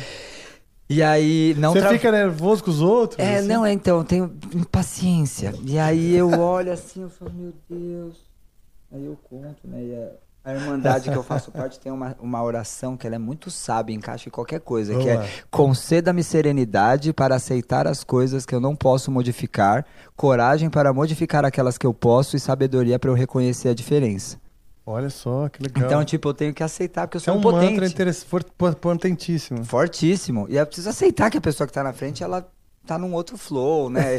Às vezes eu ficava assim, né? Nunca fiquei arranjando confusão em trânsito, né? Eu fecho o vidro, escuto um som e fico pensando comigo. Aí às vezes é um senhor, uma senhora. Aí dá aquela sensação de que eu se tivesse feito uma merda, fala, nossa, mano, eu com pressa de passar, o senhorzinho lá bonitinho, com aquela Tá carinha boa. assim, de boa, tá ligado? E aí fica com um certo remorso. Então a paciência, ela é, é- é uma sabedoria. Fala de né? novo esse mantra aí, muito bom. É, conceda-me serenidade para aceitar as coisas que eu não posso modificar, coragem para modificar aquelas que eu posso e sabedoria para reconhecer a diferença. Puta, maravilhoso isso aí, Decão. E aí? Eu uso da, da técnica do seguinte: no trânsito, eu fecho o vidro Hum. e eu falo com a pessoa como se ela estivesse sentada do meu lado. Ah. Certo? Então o cara tá vacilando, eu falo, e aí, ô seu filho da puta, você vai ficar aí fazendo isso aí mesmo? Só que eu falo nesse tom e dentro do carro. Então eu não Ah. atinjo ninguém e eu consigo extravasar um pouco. Externiza, Exato. externiza. Essa é uma tática boa, viu? eu vou te falar, eu até que, comparativamente, né, com algumas pessoas que eu conheço e vejo dirigindo, até que eu sou paciente. Aliás, em termos gerais. Mas, eh, mas realmente, o, o, o, o, o trânsito é um, é um desafio zen budista de paciência. Agora você vê a paciência... você falou uma palavra, desculpa, é que você falou uma palavra que me pegou aqui agora. Ah, por favor. Você usou a palavra desafio. Hum. E aí essa palavra Ah, me meu pega. Deus, não, não. Ela te pega, imagina eu. Essa palavra me Não, pega, peraí, cara. tá cedo. Vai, eu não tô pronto. Você não tá pronto? Não, eu não tô Você pronto. tem certeza? Eu nem sei do que não se tô trata. pronto, É. nem- mas eu tô, tô- no preâmbulos aqui. Então tá, Tô, tudo tô bem. ainda, estamos É que você me deu gatilho, nas mas- preliminares. Tá bom, tá bom. E as preliminares são as mais importantes. É, hein? não, tudo o bem. resultado final, o apogeu. Tá, eu vou segurar criatura. mais um pouquinho, Tá bom, tá? rapidinho. É... Não, é, é bom demais. Então, cara, é, pô, tá vendo? Olha só, agora é desafio. Não, a paciência, ela é a mãe das virtudes. Você falou desafio, fiquei com, com, com, mas com frio. É, eu falei, caralho, aumentaram o ar. Mas você tá com frio? Não, não, tô Ah. brincando, tô brincando. E não, é isso, a paciência é mãe das, das virtudes, porque sem paciência você não desenvolve outras virtudes. É. Uma pessoa impaciente, ela não vai ter justamente essa, o que precisa para desenvolver as virtudes, né? Sem dúvida. Então é por isso que ela é a mãe das virtudes. Eu acho isso legal de, de, de se pensar. Então, é, é curioso que eu sou uma pessoa paciente, eu sou resiliente, eu sou condescendente, consigo. Ah, ok, é, a pessoa quer falar, beleza, tá bom. É, quer, quer se afirmar no ambiente, beleza, eu fico aqui de boa. Eu sou, eu tenho isso. Porém, eu sou muito ansioso. É um furor interno que me atrapalha. Uma implosão, né? É, e atrapalha pra tocar também. Entendi. tocar. Agora, essa coisa de entender, eu sempre gostei muito de entender a, a, a relação dos- da- da- das notas e tal. Sempre achei legal Uhum. esse, esse, esse estudo. E se você quiser, a gente fala sobre isso também, porque é também uma, uma troca é, interessante. Mas, antes do desafio, você estava falando, eu me lembro de você ter me contado das músicas que você que você compôs no no retiro. Como é que a gente chama a, a, É, internação? foi uma reabilitação mesmo. Reabilitação. Uma clínica de reabilitação, exato. Foi, foi no começo da pandemia? Foi, foi em 2019. A gente tinha acabado de voltar do Notfest no México. E Isso. aí, na verdade, assim, em outubro eu tomei a decisão, mas a gente ainda tinha quatro shows pra fazer. E eu já tava num estado, assim, foram alguns anos tentando, né, de várias maneiras diferentes. E os caras já sabiam, inclusive, né? Desde quando anunciou o Rock in Rio, eu já comecei a tentar diminuir todo o consumo de qualquer substância, né? Lembrando que álcool também é droga, então, tipo, por mais que seja lícito, era uma das coisas que eu tentava parar. Então eu ficava um tempo limpo, voltava, ficava um tempo limpo, voltava. E aí eu fiquei um ano e meio, só que aí na última volta foi em 2008, na eleição do nosso desprezível presidente.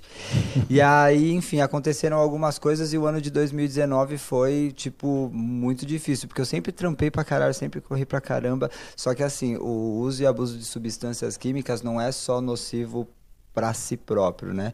É para os outros. As relações já estavam deturpadas. Eu sempre trabalhei, é, desde 2014 eu trabalho como autônomo, também fazendo ações de marketing, planejamento para marcas, para artista, para para, enfim, outras empresas, né? Trabalhei um tempo com isso. E aí começou a ficar meio difícil e aí eu já perdi, von- né? Você falou de amar viver, eu também amo muito viver e perdi esse amor pela vida, né? Se a gente parar para pra pensar. Esse é um o termômetro o- importante, né? Algo o tá errado se O você, estágio né? que eu tava era justamente esse, mano. Tipo, quero usar até morrer. É. E aí, tanto que em 2016 eu deixei até de fazer um show do Project. Na época eu queria falar, né? Eu me tranquei num quarto de hotel, perdi a mão e queria usar até morrer, mano. Quase tive É uma overdose, mesmo, é. Foi na despedida do Yamaha, do Ya- Yamada, né? Nosso primeiro baixista, que hoje é baixista do Claustro. E na época eu queria até falar, e os caras falaram pra, pra se preservar, pra, pra me preservar, né? Naquele Leftovers or the DMV or house cleaning Chumba Casino always brings the fun. Play over a hundred different games online for free from anywhere. You could redeem some serious prizes. ChumbaCasino.com. Live the Chumba life. No purchase necessary. Void where prohibited by law. 18 plus terms and conditions apply. See website for details. Leftovers or the DMV number 97 or Chumba. house cleaning Chumba Casino always brings the fun. Play over a hundred different games online for free from anywhere. You could redeem some serious prizes. ChumbaCasino.com. Live the Chumba life. No purchase necessary. Void where prohibited by law. 18 plus terms and conditions apply. See website for details. momento, porque realmente foi muito fragilizado. Minha família eh, era ciente, né? Porque isso aconteceu em 2016, então em 2015 eu já tava nessa luta de ficar bem, de não ficar bem. E aí começou a piorar todas as coisas relacionadas à minha vida. Tá ligado? E aí, na minha decisão, foi em outubro de 2019. Aí a gente ainda tinha mais quatro shows. Eu me internei no final de. É, passei o Natal com a minha família e me internei no dia 26. E aí no dia 21, acho que foi o vídeo que você viu, que eu falei abertamente, porque eu não tinha falado sobre isso. Fa- tipo, a letra da Pode Pá, o refrão, é, não fala exatamente sobre a luta com droga, mas é que eu sempre acreditei que em um momento eu ia conseguir encontrar a resposta do que eu tava procurando. Porque fala Pode Pá, pronto pra enfrentar eu sei, o caminho que eu vim pra trilhar pode vir, tô de pé, vou na fé, preparado pro que vier. Era mesmo meio que querendo falar uma coisa ali, só que cada um tem a sua luta interna. Né? Então é um refrão que faz com que a pessoa Mais tenha um senso de perce- mas. Exatamente. E aí, em 2019, eu fiz esses shows voltando do México. Eu falei pros caras, mano, se eu não me internar, eu vou me matar, velho. Já era. Já, já usava escravo mesmo, assim, sabe? De ir buscar. Era uma coisa diária? Como é que é? Não, não era diária. Mas como eu fiquei um tempo e voltei, era uma vez por mês. Ah, tá. Aí depois uma vez a cada 15 dias, uma vez por semana. E pra até que tocar ficou você precisava ou não, você conseguia Não, graças a Deus não. Porque que assim, bom. eu sempre. che- Lembra que eu falei sobre o propósito com a música? Cheguei Sim. assim a ficar muito louco. No começo do project era ritualzinho, tomar uma Maria Mole, tomar umas brejas, tocar chapado. Achava que tava maravilhoso. Eu via os vídeos e falava, nossa, que bosta. É, isso já aconteceu. Mas enfim, é, é que na real, mano, eu amo a loucura, né, velho? Não é uma droga específica. Eu usei um monte de droga, fiz um monte de merda. Eu amo a loucura, só que é tipo um relacion- relacionamento abusivo, tá ligado? É. Você tá casado com uma pessoa que te bate, te esmurra e te deixa no chão. Exato. Então- Faz você achar que tá arrasando quando você vê a É. real. Você fala, Exatamente. "Hum, não tava arrasando tanto assim, não. Era uma. Era um. Na, na verdade, uma Tava distorção. distorcido. É, uma distorção de perspectiva. Exato. Na verdade, é uma dificuldade de lidar com a, com a realidade como ela se apresenta. É. né? Então tem o lance de todas as situações que aconteceram na minha vida e tudo mais. E aí, enfim, me internei e quis falar abertamente, assim quando, como eu também me assumi abertamente. é, eu acho que, ainda mais hoje, com essa rede social, trabalho com isso, amo trabalhar com isso, mas eu acho muito complicado essas plastificações das relações, as plastificações das vidas felizes, na verdade são infelizes, tá ligado? Então, porra, mano, as letras do Project fala pra caralho, mano. Vamos, mano, meu recado tá dado, vamos pra cima, você alcança se quiser. Como que eu não vou falar a verdade sobre um problema que eu tô tendo? Verdade, Tipo, é. vou sumir. E aí, de repente, ah, mano, o cara voltou. Ah, onde que ele tava? Ah, tava fazendo isso, tava fazendo... Não, mano, sou viado, assumi, tive o meu relacionamento, as pessoas viram, esse é o Vini. Mano, é o seguinte, porque as pessoas acham que tá tocando no palco do Rock in Rio, Monsters of Rock, festivais, tocando com bandas grandes, não tem problema.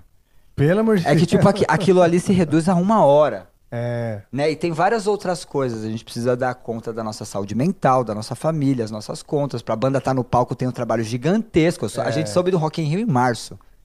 A gente É tocou mesmo? em setembro. Até lá foi um processo tão grande, é tipo o que você tava falando sobre as preliminares. e aí a transa foi 25 minutos de palco. tá ligado?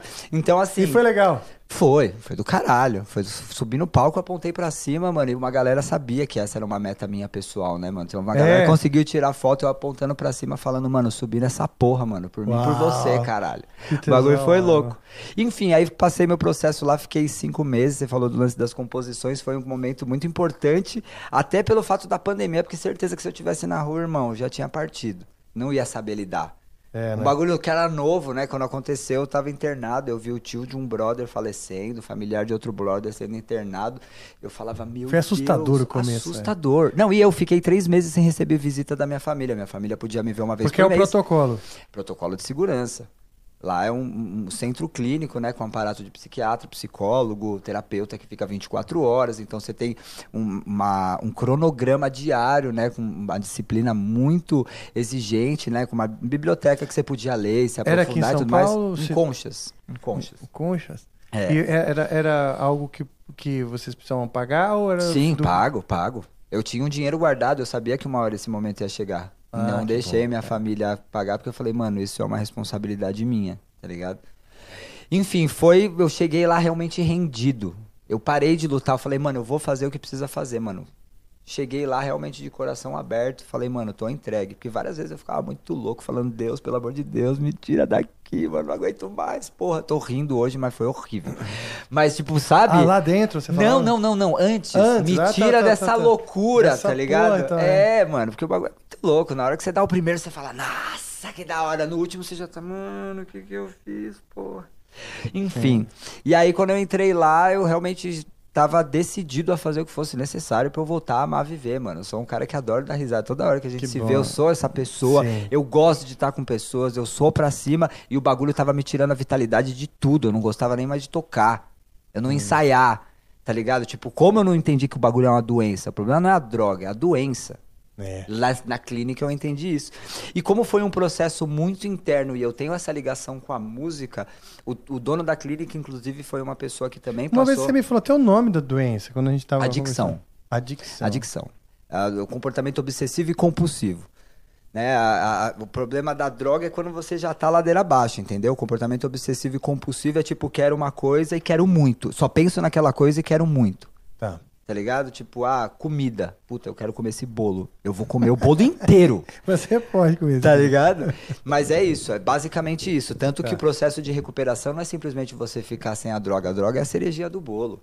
Você começa a entender a literatura que foi escrita por próprios adictos, né, na Irmandade de 12 Passos que eu faço parte. Então é um convite a se conhecer. Você faz inventários, responde questionários, você tem um- uma, cronolo- uma cronologia, não, uma ligação com um padrinho, que no caso seria uma pessoa que está mais tempo limpa, e você tem afiliado. Eu tenho um afiliado, inclusive, que é fã do Project, me pediu É ajuda, mesmo? tá um ano e meio legal, limpo. bicho. E o fato de eu ter feito o vídeo, ele se sentiu, né? E ele fe- conseguiu ficar limpo na rua, frequentando a- a- o procedimento que a gente tem das reuniões e tudo mais. Então é um, é um lance que assim, eu dou a mão pro meu padrinho, que dá a mão pro padrinho dele, eu dou a mão pra ele, ele vai ter o afilhado. Então, tipo, a gente não se solta realmente. Tá ligado? E são várias histórias assim, mano. Tanto das pessoas mais situação periférica, tá ligado? Coisas muito lá embaixo, como gente milionária, tá ligado? Eu depois trabalhei na clínica como terapeuta seis meses, mano. Na época teve gente que é vereador, gente com muito dinheiro. É uma Nossa. loteria biológica, tá ligado? Tem gente que consegue dar um peguinho aqui, dar um tirinho ali, tomar uma brejinha e ficar de boa. Um adicto não, um adicto quer, mano, não sabe a hora de parar. Inimigo do fim. Esse era o meu apelido, inimigo do fim. tá ligado? Nossa. E é, e é uma predisposição genética, será? Então, tem alguns estudos que falam sim que tem uma predisposição principalmente para mulheres, tá ligado? Mesmo? Ou pai ou mãe que sejam adictos, mas não tem nada é, muito Comprovado? comprovado. Até porque a medicina não consegue explicar. A medicina consegue explicar até a parte da dependência química. Só que a doença pelas irmandades, né, na nossa literatura, ela é uma doença física, mental e espiritual. Então você tem que fazer um, um- é, é um realmente se reenergizar, se re- reequilibrar, né, sair de um isolamento, de, um- de uma mente fechada, né? A gente tem alguns princípios espirituais que na verdade são coisas que fazem parte de qualquer bom relacionamento com amigos, com famílias, bandas, marcas, empresas, negócios, tudo, que é os alicerces: honestidade, mente aberta, boa vontade. Tá. E a humildade, né? A humildade de pedir ajuda, a honestidade de pedir ajuda falando 100%, porque se você fala só metade, você só tem meia ajuda. A mente aberta para escutar o que o outro tem para falar e a boa vontade de praticar. Uhum. E isso em vários aspectos. Então, tipo, e é uma irmandade que me ajuda muito, né? Eu conheci pessoas incríveis, histórias incríveis, né? Então, tipo, cada um tem que entender se chegou no fundo do poço. Se você que tá escutando isso aqui, se tem problema com alguma coisa, algum tipo de droga ou álcool, que também é droga, por mais que seja lícito, se questione se isso tá dificultando tua vida, se tá dificultando suas relações, porque realmente é um tabu falar sobre isso. E é muito comum. Milhares de pessoas morrem, tipo, as pessoas não estão na Cracolândia porque elas querem tá ligado? Tem gente ali que tem muito dinheiro, que tem qualidade de vida, só que é a doença do auto-engano. O primeiro auto-engano é não reconhecer que o bagulho é louco. Sim. Aí tem que ser mais louco que o bagulho. Mas enfim, aí é só por hoje, mano. Amanhã eu tô falando tudo isso daqui, amanhã eu posso usar droga. Não tem cura, tá ligado? É progressivo, incurável e fatal. Então é por isso que a gente vive recuperação praticando esses princípios espirituais, que foram esses que eu mencionei, que nada uhum. mais fazem, né? Empatia, boa vontade, serviço abnegado, ajudar o próximo, sair do isolamento. São várias características que para qualquer ser humano que nunca teve uso de droga, se faz a literatura e conhece, se aprofunda, vê que é uma filosofia de vida. Sim. E lá isso me acessou várias partes no emocional e na mente e o violão, o, como eu estava mencionando, o dono da clínica também era guitarrista. Ele passou por ah, um processo legal. Numa clínica que ele fez o tratamento e tal, e aí ele montou essa clínica, uma clínica particular, menos pessoas e tudo mais, onde o atendimento era... Enfim, o cara era guitarrista, eu perguntei para ele se eu podia levar meu violão. E eu levei meu violão, levei minha guitarra, inclusive, então, tipo, no fim de semana tem um horário, né, lá a hora que você acorda até a hora de você dormir, irmão, é tipo regrado. E se você não se comportou direito, vai lavar a louça. De todo mundo. tá ligado? Mas se todo Enfim. mundo se comporta, quem lava? Oi? E se todo mundo se comporta, quem lava? Então, é muito legal porque tem um negócio meio que, vamos dizer assim, dentro da, da, da clínica terapêutica, não é só o fato de você se recompor. Você vai estar entre iguais. Uhum. Não importa se o cara é rico, se o cara é preto, se o cara é verde, se o cara é azul, se o cara é viado, se o cara é isso. Você vai estar numa comunidade onde todo mundo tem direito às mesmas coisas. Todo mundo se ajuda. As pessoas precisam ter essa, essa compreensão de que nada é do nosso jeito. Uhum. Tá ligado? Aí você começa a prestar atenção que, porra, mano, eu posso abrir a geladeira da minha casa. Na clínica você não pode. Eu posso falar com as pessoas que eu amo. Aí você sente saudade das pessoas que você não vê. Porra, mas quando eu tava lá fora eu não via. Né? Então, tipo, entender que todo aquele processo, tudo é terapêutico, cara. E aí, conforme você vai tendo um comportamento é, adequado, conforme a, a, a clínica estipula, né? Com psiquiatra, psicólogo, enfim, aí você pode ser monitor da casa. Ah, eu legal. cheguei a ser monitor da casa com um mês e meio, dois meses, Olha. assim, e isso era uma coisa. Mas isso não é mérito, não, pelo amor de Deus. Estou dizendo isso que é porque realmente eu entrei lá rendido. E às vezes dentro das pessoas entram lá porque as famílias estão cansadas ah, de sofrer. Né? Ah, então... E você entrou por escolha própria. É, financiando aquilo, aquela revolução na tua vida que você escolheu. Sim, e eu não, não romantizo esse lance da decisão própria, não, porque realmente é porque eu tava prestes a morrer, mano.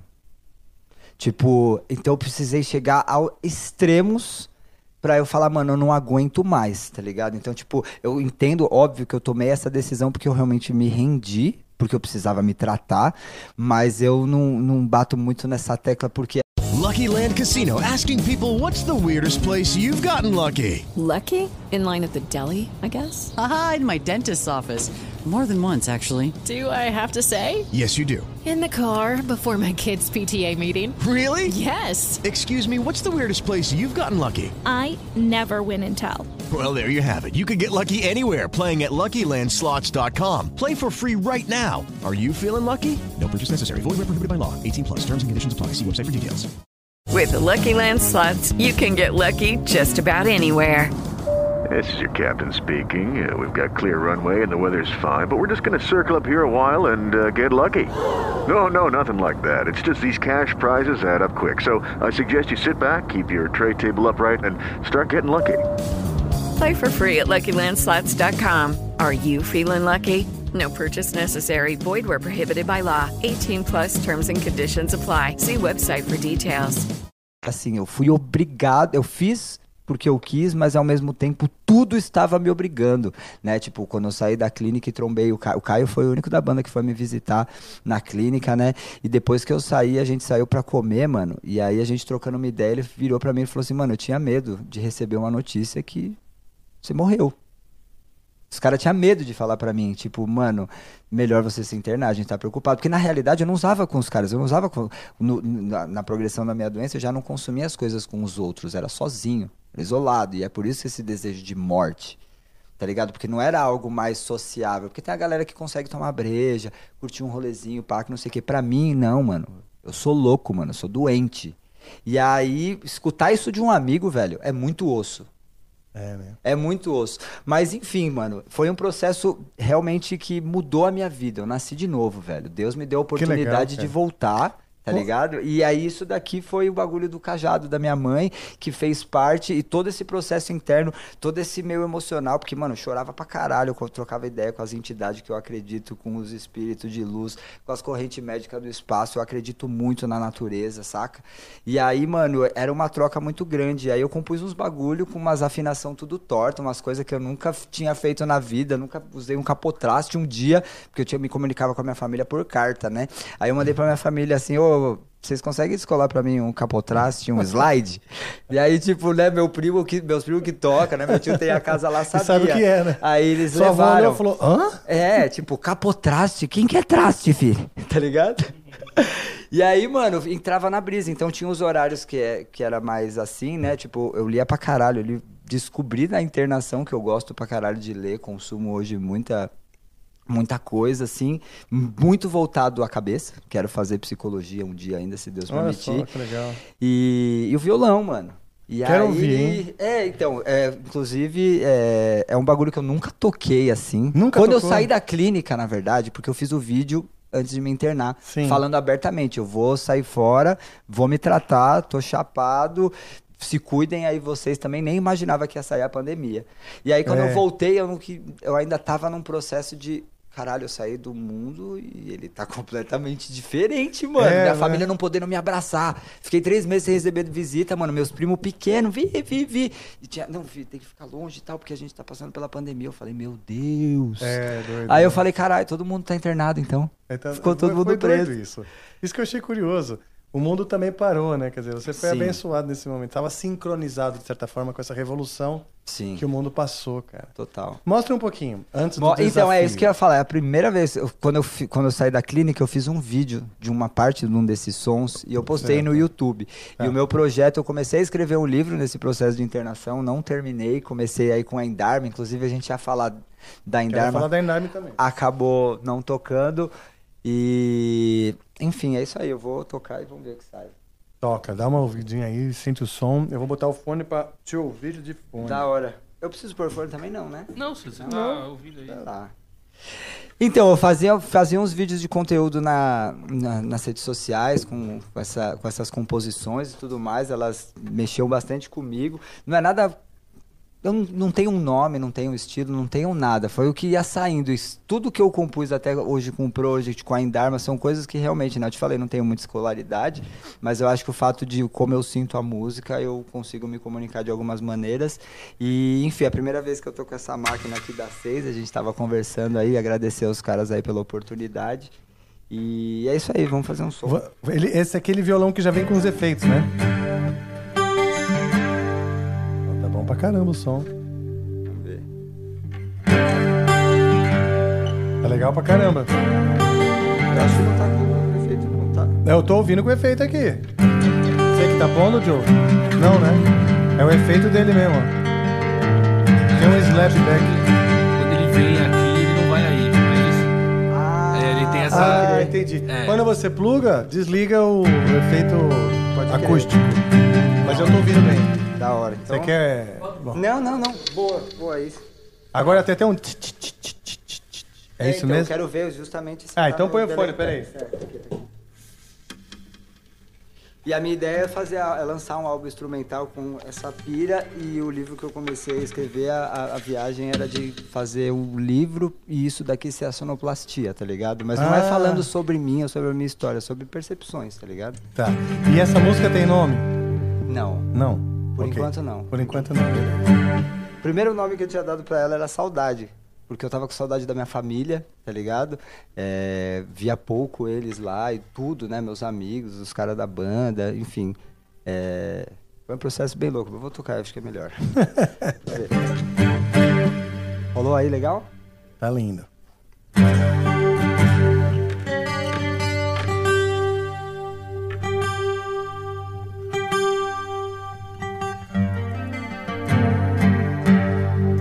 Corda nova. Eu falei da minha ansiedade. A minha ansiedade às vezes não deixa eu afinar o violão direito, sabia? E você quer já tocar?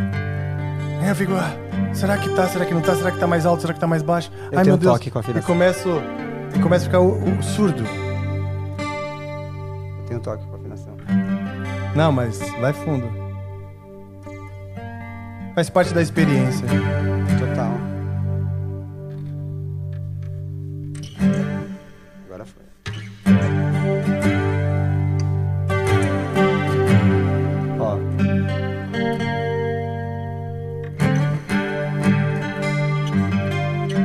Mas é engraçado, tá- pra mim parecia tava afinadinho. Mas pode ser que minha orelha não esteja boa mesmo. É porque a afinação é torta. Ó, aqui, ó.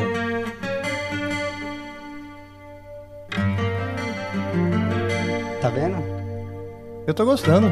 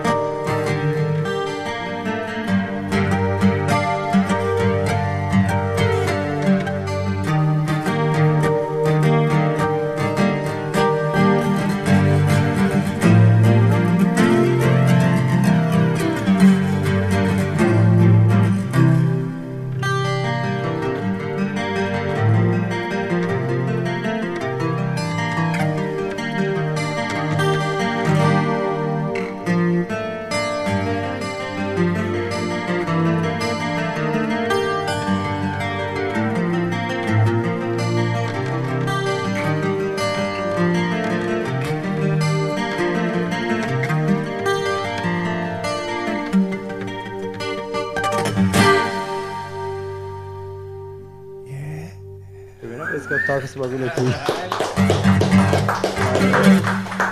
Que legal, cara. Que legal. E Ainda esse- preciso trampar mais nelas por conta do, da volta do Project, o, a Indarma também. Acabei canalizando mais energia em outras paradas, então agora com, até com, com o apoio da Seis eu vou colocar esse projeto em, em, em prática, né, meu? Eu tenho, um, sei lá, uns seis, sete sons e aí quero colocar umas orquestrações, quero colocar umas Pô, paradas com umas legal, velho. vozes, sabe? E, Porra. Enfim, primeira vez que eu toco aqui, mano, nervosismo, ainda mais na tua frente, Eu posso bicho, pelo amor de Deus. Não, relaxa, ixi, você é louco. Bom, vou deixar Ó. vocês mais nervosos então, tá? é, tem que ser, não dá. Não dá, você já me enrolou demais, Rafael. Não, não, não tenho como mais segurar. Tá bom. Eu preciso fazer o desafio do Não Cifra dá Clube, mais, tá certo? Tá bom. O eu- Cifra Clube tá propondo um desafio pra vocês hoje, pra vocês dois. Hum. E o desafio é o seguinte, pra vocês tocarem uma música que tá fazendo sucesso lá no TikTok, Você vai Ok. entender, eu vou explicar. É, E transformar ela em metal. Rock ou metal. Vocês darem uma transformadinha nela, tá? Ok. É, aí eles estão falando que no- lá no aplicativo do TikTok tem os trends da semana e tal, e a nossa produção já separou a música que está lá É. no topo da semana. Inclusive tem as cifras, se, se não te mandaram aí, eu te mando agora. Não, eu tenho aqui o Cê- Silver Club. Você tem? Não, mas eu já tenho printado aqui pra mandar pra você mais fácil ainda, Essa produção é foda, né? tá? Os caras são foda. É, ok. Vamos lá. Você vai me mandar então. Vou, vou te mandar. Te mandando agora. Você tá me mandando pelo WhatsApp? Isso. Zap Zaps? Alright. Então é isso aí. Eu não, eu não me lembro. Aqui o WhatsApp. Peraí, eu vou te mandar nesse segundo. Não, mas é que o. Você não tá conectado no seu WhatsApp aí. Ou tá? Deixa eu ver se tá, tá sem internet. Ixi. Não, não, mas calma. Ganhei- Acabei de achar a internet aqui do vizinho. Show, tá tudo certo? Vizinho, Do pegou? vizinho. Obrigado, vizinho. Valeu. Vamos ver. É que tem que estar com o celular ligado. Vamos ver. Tá, tá ligado lá. Beleza, baixando mensagem, aquele esquema. Baixando. Puta É, que pariu. Mas beleza, ué. Mas se você me falar, eu já vou aqui no. Eu vou aqui no, no Cifra Club e ponho. Pô, a Suzana só não colocou pra mim o nome da música, Suzana. Ó. Ela me mandou a bronca. cifra, mas não mandou o nome da música. Aí, dá bronca nela. É. Vou aproveitar e comer Esse aqui tá. É, manda ver, Aí, pô. come seu bolinho. Hum. Crume. O negócio aqui é a gente tá aqui pra socar. Eita, pô. Socar? Eu gosto de falar socar, eu gosto de socar. É o Vinícius. Ai, gostoso. Então vamos lá, você não lembra o nome da música? A Suzana não me falou o nome da música, ela só me passou a cifra. Tá na pauta do Rafa. Aí, ó, tá na sua pauta bom. aí, Rafael. Pô, É que eu perdi a internet. não entrou internet ainda? Não. Aí, aí. Aí tu me quebra. Hum. Não, não, não, quebra não, senhor. Estamos chegando aqui, ó. Tá chegando aí? Aqui, ó. Tá. Vini Castellari. Tem até a pauta aqui. vó. Então, se tá na pauta, tá na pauta. É, Vamos lá. Tá na pauta, tem que estar na pauta. Ah, é... Vou aproveitar então vou divulgar aqui a Thaís Lírica. Ela fez um cover da música Rebirth e tá lá no canal dela, que é o Thaís Lírica, tá? Trapézia, eu acho que é o nome da banda, no YouTube. Thaís, tá quebrando tudo, hein? Tomei uma chamada da Suzana aqui porque ela tinha me mandado sim e eu que não vi. É, o nome da música é Tem Cabaré essa noite. Tem do Cabaré- Natan. do É, Natan, ok. Perfeito. Hum, tem Perfeito. cabaré essa noite. E aí vocês precisam deixar Primeiro ela. ouvir, né, a música. Sim, naquele ouvir, esqueminha cara. bem, bem. Bem baixinho pra bem não baixinho aí pra vocês dois só ouvirem rapidinho. Pra Tá não bom. quebrar a minha perna. Sim, senhora. Mas de resto, é isso. Então tá. Verifique sua conexão com a internet. Ele tá caindo, cara. Ixi, cara, aí vai quebrar as pernas de novo. Pois Tá é. na mesma pauta que ela me mandou, não? Deve estar, Possivelmente. possivelmente. Verifique sua conexão com a internet. Rafael, mas vou te falar. Pô, mas, cara, não é culpa, porque quando começou, tava aqui, ó. A galera tá falando que tá crise nos estúdios Flow. Rapaziada, a live tá aí, vocês estão vendo. Então o problema é, É. com o computador do Rafael. Na verdade é tá o certo? seguinte, aqui tudo funciona, tá tudo certo. Aqui pra parecer natural, a gente dá essas brincadas aqui, ó. Ah, nossa. aí, que ótimo, cara. Ah, Eu- ah, eu- é isso aí, Rafael. Né? É, a sala é tratada acusticamente, às vezes não passa o sinal do Wi-Fi. Exato, a gente tá Rapaziada, aqui na vocês não estão NASA. entendendo, cara. A gente tá aqui na área 51. A gente tá internado dentro do estúdio. Você quer que eu, que, eu, que eu coloque aí? Cadê? Tainá, chega aí. Vai ali no computador dele, tem essa rede aqui. Achei, tem cabaré essa noite. Ah, tá Mas, oi. ou tá? Eu, eu fui eleita a pior, a pior imitação de Silvio Santos. Eu sou o pior imitador de Silvio Santos que existe. Silvio Santos eu nunca consegui imitar, só a Também Marília. não. Tá com, tá com internet aí, Rafael? Tô, tô já ouvindo Então aqui. bora. Tô aqui, tô ouvindo. Vou até o seguinte, ó. Vou fazer o seguinte. Eu vou ouvir aqui no meu fone. Uhum. Você tá ouvindo aí também, Vini? Tô Dá ouvindo uma você aqui. Não, ele não tá te ouvindo, né? Você, tá, você botou o seu fone, pô. Ó, Ué.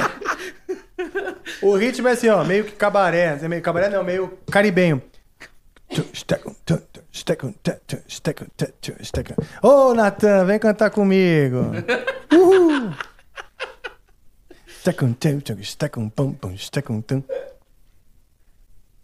Mas legal é que você tá ouvindo também, né? O cara pô, ele põe o fone dele no PC dele e fala que tá ouvindo. Não, também. é, Os não, amigos já não estão na balada. Vou sair pra descer e embaçar no rolê.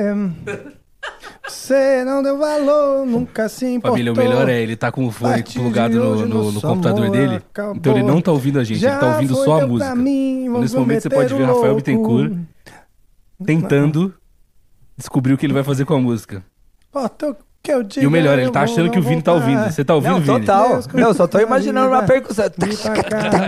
Agora eu tô solteiro, eu vou gritar pra todos. Ó, o refrão, vai chegar o refrão. One, two, three. Noite.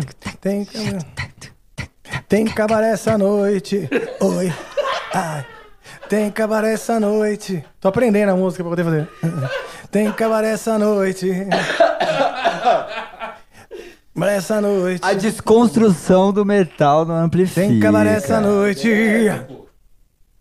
E aí? Tem cabaré essa noite. Tô quase aprendendo, olha só. Só vou voltar ao começo um pouquinho. A parte. A segunda parte da música é muito complexa pra mim. Eu vou fazer a Nossa. primeira. O hit do Brasil.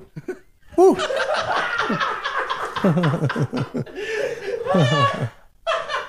Estamos indo casa.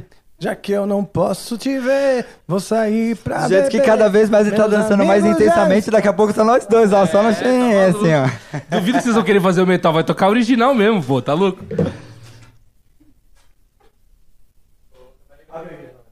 Abre aí, você tá com o fone plugado no PC, pô.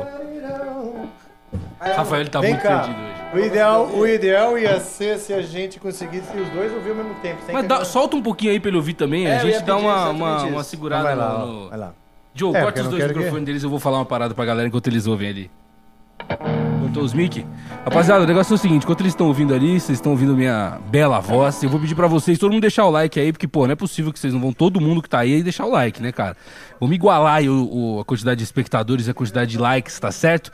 Se você quiser mandar sua mensagem pra eles ouvirem aqui, você adquire Sparks lá na plataforma nv99.com.br, barra amplifica, barra live.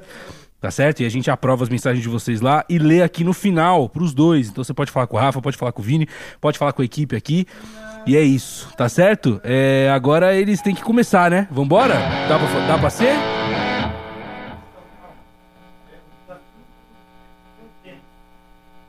Finalizar o desafio. A gente precisa de um tempo pra aprender o desafio. Mas não tá? O Cifra Club mandou aí por causa Pra ficar menos desafiador, Três então. minutos. Não, não, não. Hum. É o seguinte, ó. É, é- essa música não tá tão distante do heavy metal, não. Tá? Manda ver. Em essa noite. Você chegou no refrão já?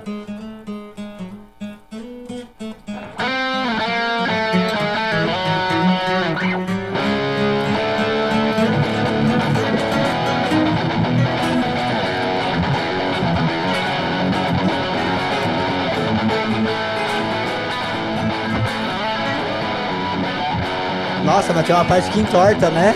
Não, é, esse B aí eu já desencanei. Porque É, tá. tá só o um comecinho. só, pô, É, vou no começo e no refrão. Vou afinar na afinação normal, né? Tá.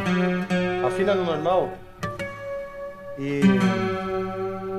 Normal não, padrão. Deu teus pais não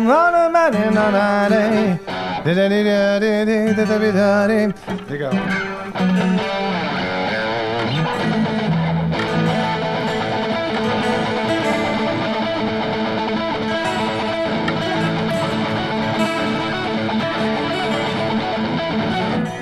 Ver, ó? O que você pode fazer, Vininho?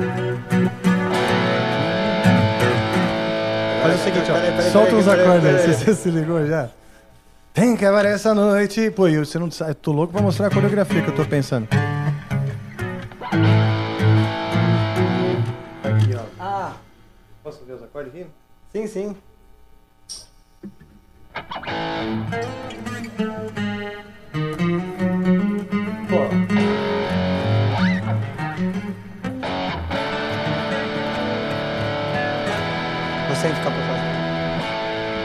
Solta os acordes aqui, assim, ó.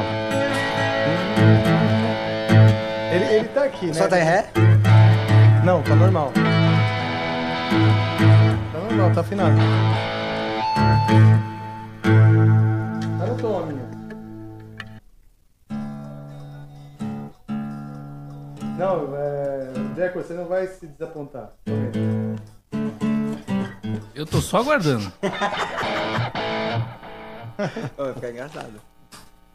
Então, eu vou te fazer uma introdução, Sam. O Vini tá com fone no PC. Bota aí o. Boa. Bota o. Pausa aí. Oi? Bota ali Ô, perdão. Não quer, você não quer ouvir no fone? Eu tô ouvindo no chão. Não, ouvia você tocando, que agora a gente vai Você ouviu o tocar. Rafa também, né? Mesmo, você Ah, vai me ouvir. é verdade. Luga lá, tá aí na lá, lá, o bagulho lá. Não te acho. Tirar os efeitos, né? Porque agora tem que ser uma coisa mais. Ah, pode ter efeito também. Isso. Primeiro só solta o acorde. Consegue aumentar só um pouquinho pra mim, Rafa?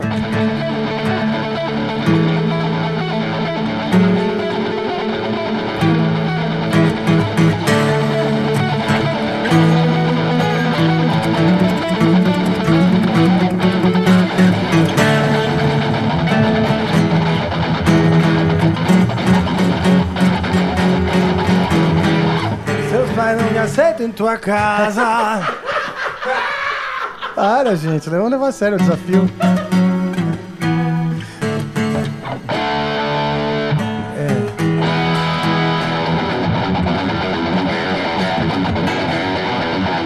Os teus pais não aceitam tua casa. Vou botar uma voz mais rock, tá? Já que eu não posso te ver, vou sair pra beber. Meus amigos já não estão na balada. Vou sair pra descer e me amassar o enrolê.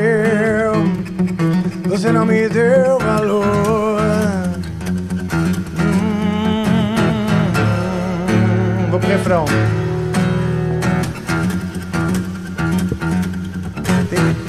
E tem que acabar essa noite, tem que acabar essa noite, tem que acabar essa noite. Tem que acabar essa noite, tem que acabar essa noite.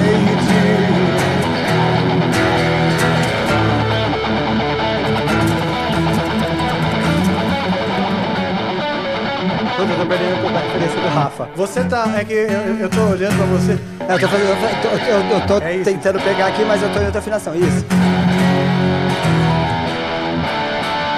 Ah, desculpa. Tem que acabar essa noite, tem que acabar essa noite. É um Sidney Magal meio. meio né?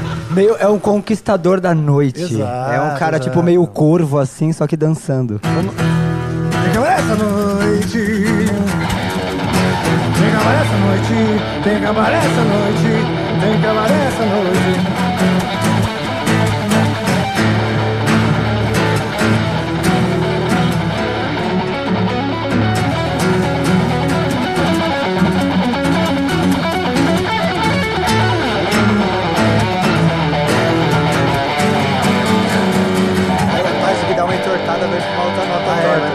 Eu já tô ignorando essa daí. Ah, Tem tá. muita coisa pra, pra aprender assim na hora. Aí se for um ensaio. Boa. Essa é a segunda versão.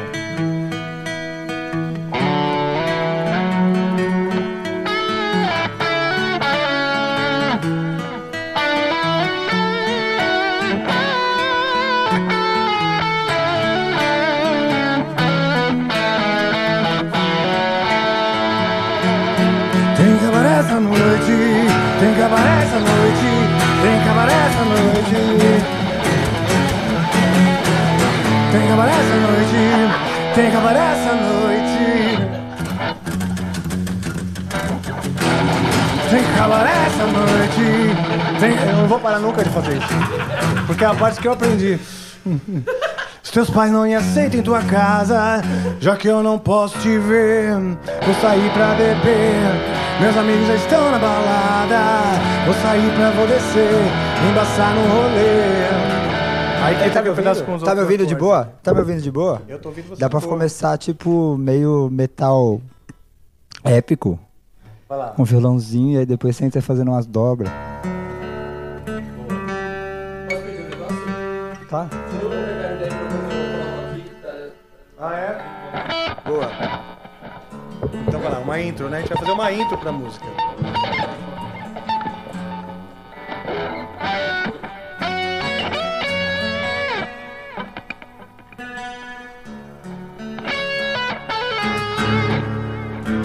Corda nova.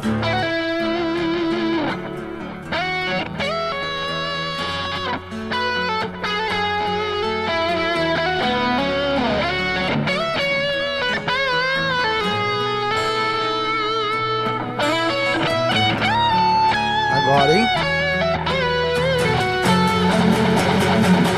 Tem o quê? Acabou essa noite, tem calor essa noite, tem calor essa noite. Tem calor essa noite, tem calor essa noite, tem calor. Tem calor essa noite. O que é que tem? Já entendi, meu amigo. Já foi? Deu pra mim. Eu vou meter o louco. Não importa o que eu diga. Eu vou voltar. Adeus, curta a tua vida. Eu vou curtir de cá. Agora eu tô solteiro. Vou gritar pra todos. Vou gritar o quê? Tira o pé do chão. Tem calor essa noite. Tem calor essa noite. Tem calor essa noite. Es muito caliente! Não, e pior que eu vim até com um lookzão meio caliente, parecia até Você que tá eu até totalmente sabia, né? Foi, foi muito cabaré essa noite, né? Tenho Você veio já no cabaré. Com certeza a mensagem ela tá implícita aí. Caralho, velho. Eu gostei. Tem cabaré essa noite. Aí, é pra terminar. Com 15 segundos de. de, de É, Acabou o bagulho, ele decide por efeito. Vai se fuder você com seu efeito agora. É, Rafael, fala pra mim sobre os senhor. segredos de tocar, de se tocar metal, certo? Tá escrito ali, ó. Tá escrito ali o segredo, ó. Cifra Club Academy. Agora o Cifra Club não é simplesmente o Cifra Club, aquele que você já conhece, que são as inúmeras, para não dizer infinitas, cifras de músicas de todo o repertório que você pode imaginar no planeta Terra, talvez da Via Láctea. É, mas também hoje você pode se especializar em diferentes instrumentos através do Cifra Club Academy. Então você tem o cifraclub.com.br barra Academy. Abre-se um novo portal ali. Você já conhece o seu caminho do cifraclub.com.br, mas você bota barra Academy, escreve, algo mágico acontece. Um portal com muitas e muitas aulas e especializações. Só guitarra, só violão, só teclado, voz e ukulele. Hum. Ah, eu tava pronto pra te corrigir, cara. Que bom. É, bicho, aqui eu erro uma vez, vai. Duas, meia, três, duas, meia, três. às vezes meia. Vale a pena. Não, mas beleza, que às vezes eu falo cavaquinho, mas não, o cavaquinho Até porque tem cabaré essa noite, né? É, gente, tem que acabar essa noite, né? Afinal de contas. O Vini já entrou na onda do cabaré essa noite, porra, aí sim. Cara, esse desafio foi difícil. Vai sair daqui e vai colar pro Esse cabaré. desafio foi difícil porque assim, eu não conhecia a música, a gente teve que ouvir aqui rapidamente. Graças a Deus o Cifra Club ajudou, porque já tem a letra e as cifras Cifra, aqui pra é. dar uma para dar uma ah, ajudada, Orientada, né? uma orientada. E, e é isso, eu tô aqui com soma de talentos, com o senhor Vini Castellari me ajudando e a gente fez o nosso cabaré, né? Desta hora, noite. com certeza. Mas eu tenho Aliás, certeza esse cabaré pessoal- no seu Agora vai ter que ter, né? Agora vai ter Agora que ter. vai ter que ter, eu tenho Hoje- certeza que o pessoal vai querer o ouvir cabaré vocês tocando mais coisas também, já já, Pronto, viu? tá legal. Com hora. certeza. Porque acho que se ficar só no cabaré essa noite, É, não. pode ser que a galera sinta falta demais. Entendeu? É, do Tem que tchá, ter um tchá, momento cemitério, né? cabaré-. Cemitério, uma coisa meio gótica, assim. Tô dentro, tô dentro. A gente pega aqui um poema. Cultual capiroto, A gente brincadeira. pega um poema do Edgar Allan Poe e musicaliza ele. Pronto. É, bom, e o Indharma? Vamos lá. Esse Da projeto tão inusitado e tão interessante, né? Andei dando uma ouvida. Você já tinha mostrado, você mostrou numa vez no Sim, aquele dia no carro. carro, quando a gente foi no. Tinha mostrado pra ti. Você mostrou, bem interessante. Hoje eu vi o vídeo do ensaio, ensaio, né? ali. Legal, aham. Sim. E aí, que pé está? Explica um pouco pro pessoal o que é o Indharma e, e em que pé está.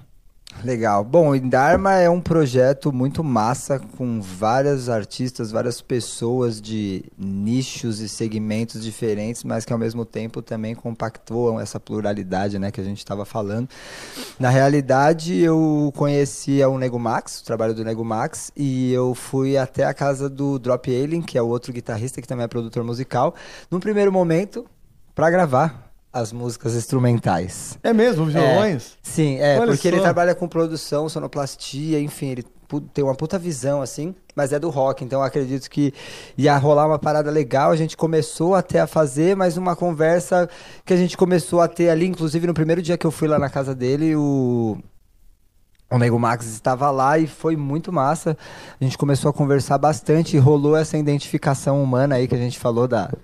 Da- dessa importância, né, por trás do instrumento. Então são várias histórias também de muitas lutas, né, de perseverança aí por mais das eh, dificuldades e as situações que se apresentaram no decorrer da vida deles também, assim como na minha, né, e a música foi esse alicerce, né. E nesse dia que a gente trocou uma ideia, eu fui lá para bater um papo para fazer as gravações e eles comentaram sobre o lance de estar pensando em montar uma banda. O Drop já teve o Lecaína, que era uma banda que já misturava rap com rock há muito tempo atrás, ele é de Porto Alegre. A banda não, não deu continuidade, mas enfim, ele é produtor de alguns DJ, de alguns DJs, ó, de alguns rappers, que também trabalha com, com a galera do, do, do rock, então ele já, já tem essa vivência de ter tido banda e começou a dirigir esses artistas aí, tanto os grandes nomes, já fez beat até pro, pro Black Alien, né? E enfim, já fez alguns projetos muito legais. Enfim, rolou uma afinidade humana ali, né? E eu sempre gostei muito de rock, há muitos de rock, ó, de rock é óbvio, né, Vinícius? Pelo amor de Deus. É, é, eu falo, É que bom saber, É. né? Que um roqueiro gosta de rock. eu sempre brinco que a droga sai, mas a sequela fica. Enfim, e aí a gente trocando uma ideia lá, rolou uma puta afinidade, e aí o Bill Sandri, que é o outro vocal, junto com o Nego Max, eles iam se encontrar no primeiro momento, só tava eles três ali pra começar a desenrolar, o Drop já tinha algumas guias e tudo mais. E aí eles, isso foi numa sexta. E aí no domingo eles falaram, meu, cola aí, o Bill vai estar aqui, porque o Bill na época tava morando, acho que em Bofete, Boituva, Campinas, não lembro, uma cidade do interior. E aí eu colei lá, e aí saiu a primeira música, a Players. Ah, né, o tá. Drop já tinha feito uns beats, algumas paradas, e aí a gente foi lá, lapidou o som a primeira vez, a música saiu e a gente começou a produzir o bagulho, foi uma alquimia inacreditável, Uau. né? Nós quatro ali, o Bill também tem todo essa, esse histórico aí que eu falei, é um cara muito dedicado, é um profissional Que é da professor música, né? Professor de- de dos drives é? vocais, exato, ele é preparador vocal Alguém, e... alguém mencionou ele aqui. Lucas, o Lucas no podcast aqui. Ah, então. Eu cheguei a ver esse, esse O Lucas da programa. Fresno? Da Fresno, exato. Exatamente, Lucas Silveira. Sim. Falou que ele teve umas aulas ou uns toques, não sei. Isso, isso, né? exatamente. Ótimo. E aí, enfim, nós quatro idealizamos ali um negócio e aí, meu, não tinha batera, a ideia era ter um DJ e os baixos, né, que são muito importantes. A galera fala que baixo não é importante, mas não, baixo é importante pra caralho. É, exato. Nunca ignorem os baixistas. Enfim, e aí a gente começou a produzir algumas coisas e tudo mais, e aí começou um processo muito difícil, né, de começar uma banda de novo do zero, também não tendo alguém empresariando, então a administração toda nossa, mas o amor e o, o Nego Max, né, um ano antes tinha postado nas redes sociais o sonho dele, ele curte pra caralho Red Hot Chili Peppers. E Olha. ele falou, mano, um dia ainda vou ter uma banda de rock. e Olha aí, só, um ano legal. depois, a gente já tava começando a fazer os bagulho, ele virou, mostrou pra gente, falou, mano, se liga. Olha só. é o sonho legal, dele, ele sempre cara. curtiu, ele já teve algumas coisas lá no passado, mas ele se consolidou mesmo no, no, no rap, né? E enfim, rolou uma atmosfera muito massa, assim, várias afinidades, várias lutas e o lance da música, porque eu acho que o rap e o rock tem muito essa bateção de frente contra o sistema, né, mano? Sim. Vomitar as coisas que precisam, mas também trazer um senso de conscientização, né? Trazer essa, essa- esse senso de unidade, né? De várias tribos, né? O Max lá de São José dos Campos veio pra Sampa, mano, um preto que levanta a bandeira, ele tem um som que fala rap é preto, tá ligado? E aí o, o Drop, que é um produtor que morava lá em Porto Alegre, saiu de lá, o Bill do interior, passaram por situações também meio complicadas, assim, assim, com lance familiar, de perder entes queridos, de ter situações complicadas na família, e todo mundo se agarrou na música. Que legal. E a gente cara. até brincou que é um. Brincou não, é uma realidade, é um encontro de alma mesmo, sabe? Pô, que é- legal, co- bicho. consegue, tipo assim, a- nós não passamos exatamente pelas mesmas dificuldades, mas nós conseguimos compreender as mesmas dores, tá ligado? E esse é um senso muito legal.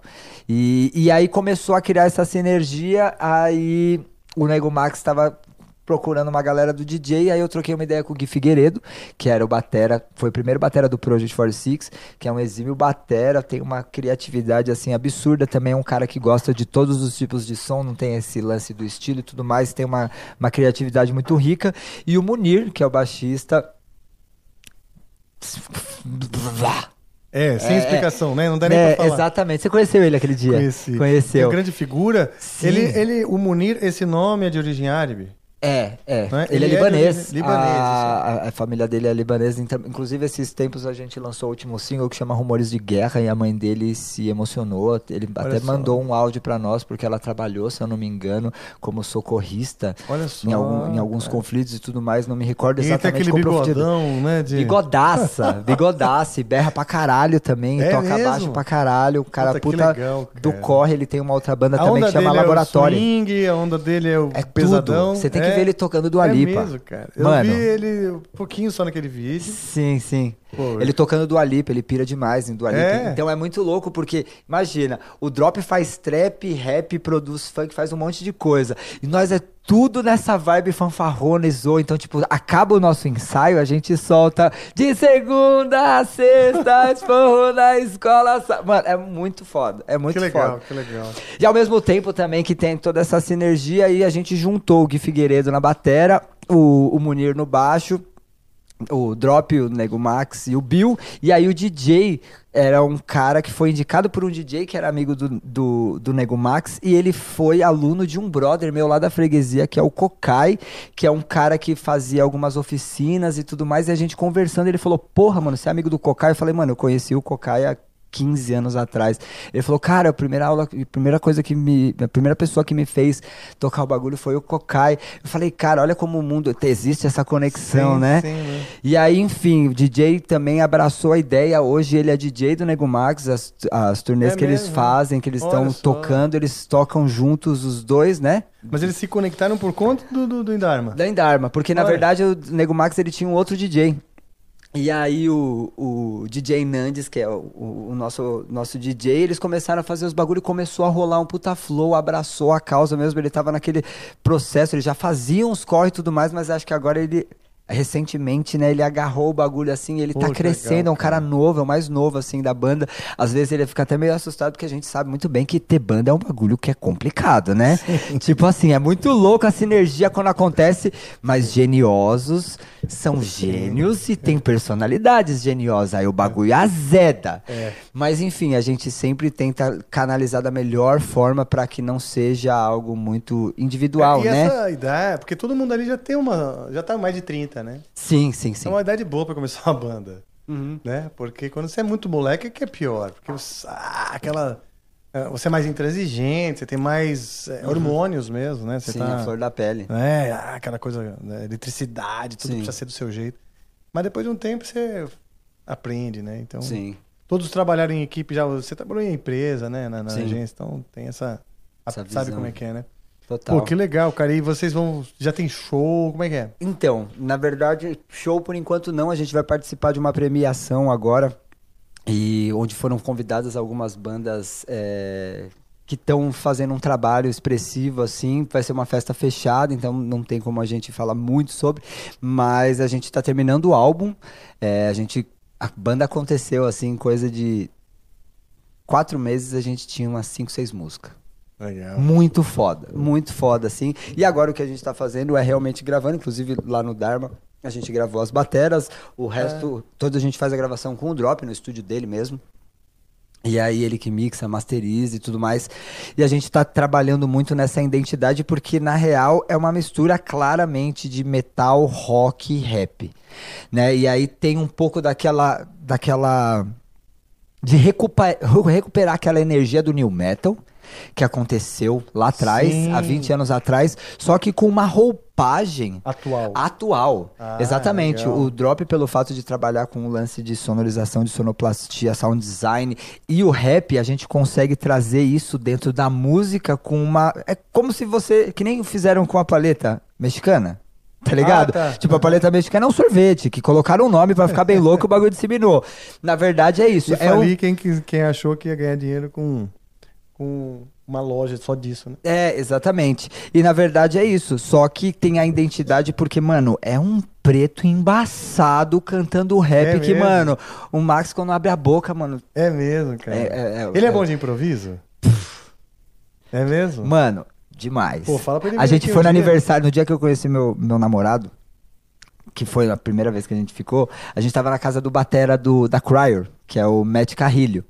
E aí eles moram, o prédio, a festa de aniversário do Matheus era perto do estúdio onde a gente tava. E eu ia dar uma passada.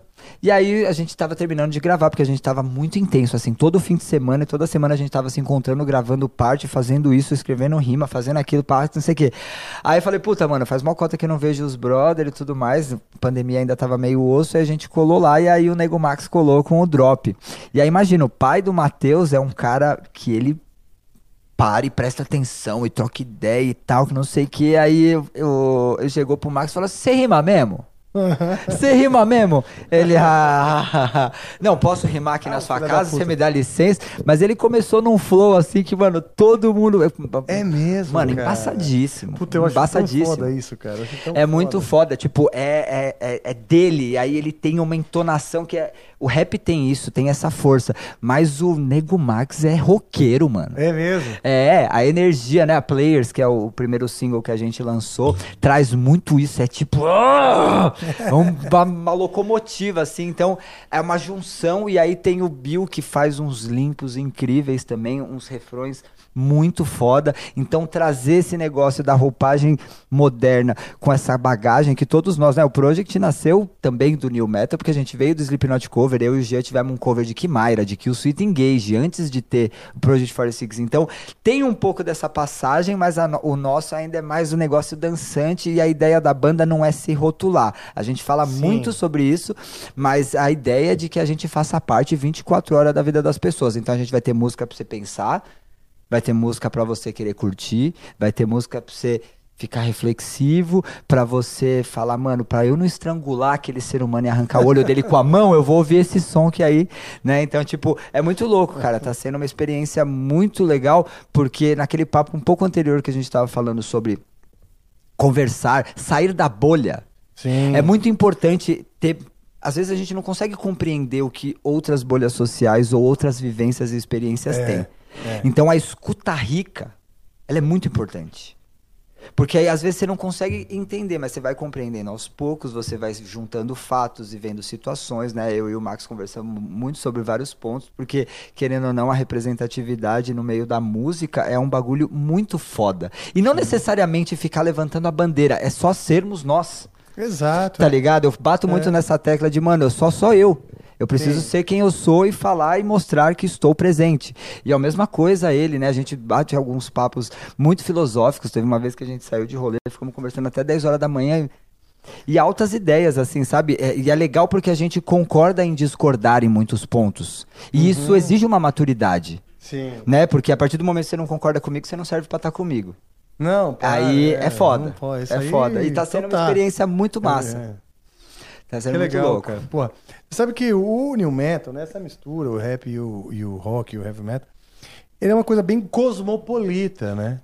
E você falou tem 20 anos, porque sim, Nova York e as grandes cidades dos Estados Unidos já tinham essa coisa das misturas, né? Sim. E não tem como você não esbarrar em todos esses, esses guetos, esses nichos, né? Não fazer amizade e tal.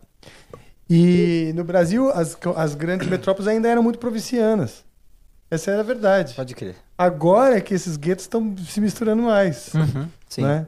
E, bom, acho que em alguns. eh, Muitos se misturaram, não que isso não tenha acontecido. Uhum. Mas eu acho que o rock, especialmente o heavy metal, demorou para ceder Uhum. no, no Brasil. Foi um pensamento muito provinciano, mesmo quando o mundo já era, eh, vamos dizer, eh, internacional, vai, né?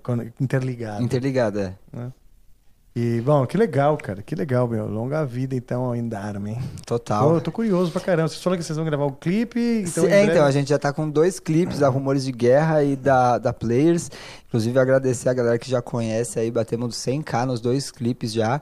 E agora a gente tá finalizando uma, a gente mandou uma desgraceira, pesada pra caralho, enérgica e tal. Aí a segunda foi um pouco mais reflexiva. E a terceira, malandro. É mesmo, é. Imagina que é um bando de louco. É mesmo? É um bando de louco, tá ligado? Quando falar, ah, não, mano, vocês são luz. Não, a gente tá aprendendo a lidar com a nossa escuridão. É diferente, tá ligado? Dentro da gente tem os bruxão. Só que aí a gente canaliza na música. Então o próximo som, mano, É mesmo. vai ver uma parada bem massa. Já e- tem o título? Pode falar? Não pode ainda. Tudo bem, não vou nada. É porque se eu Vai falar os o título. Não, não, é que se eu falar o spoiler. título. Não, não, não é que é spoiler, é porque o título tem a ver com o clipe e o conceito. E aí, tipo, Ah, é dedurar uma parada que, mano, e vai ser muito foda, porque, enfim, os caras foram visitar hoje lá o espaço onde a gente vai fazer o clipe, É mano. mesmo, Nossa, vai ser foda, vai ser Que foda. legal.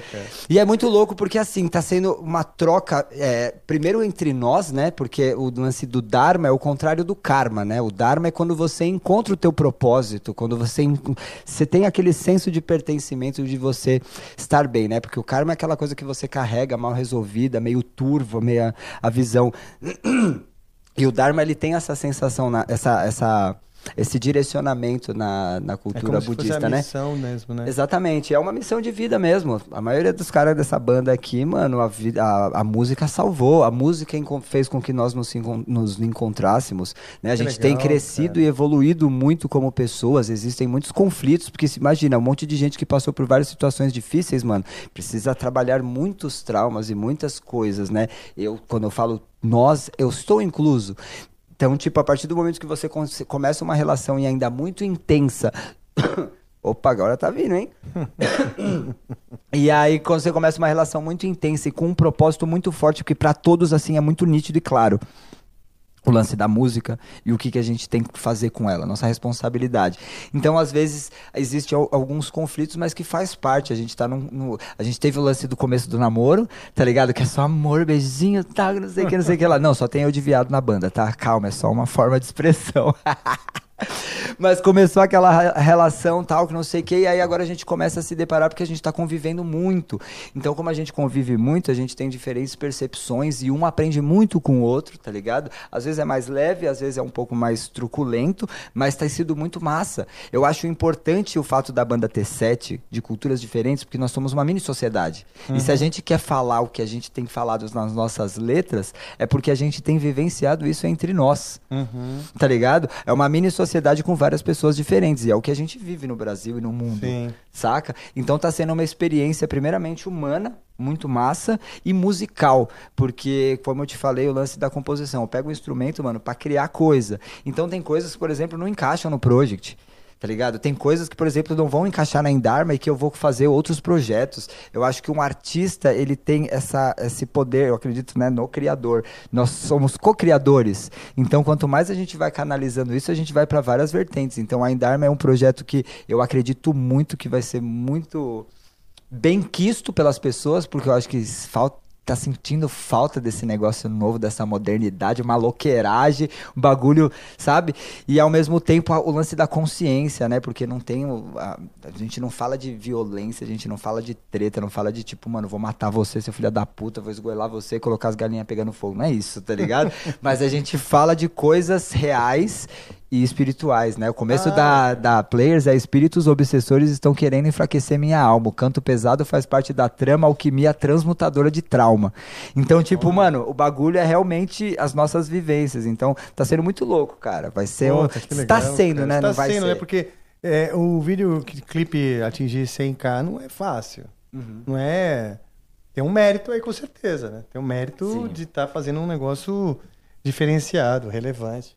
Né? Que massa. Pô, fala, fala então. Pô, ia ser legal falar com, com. Eu queria fazer alguma coisa aqui no, no especial que viesse todo mundo. Né? Porra, louco.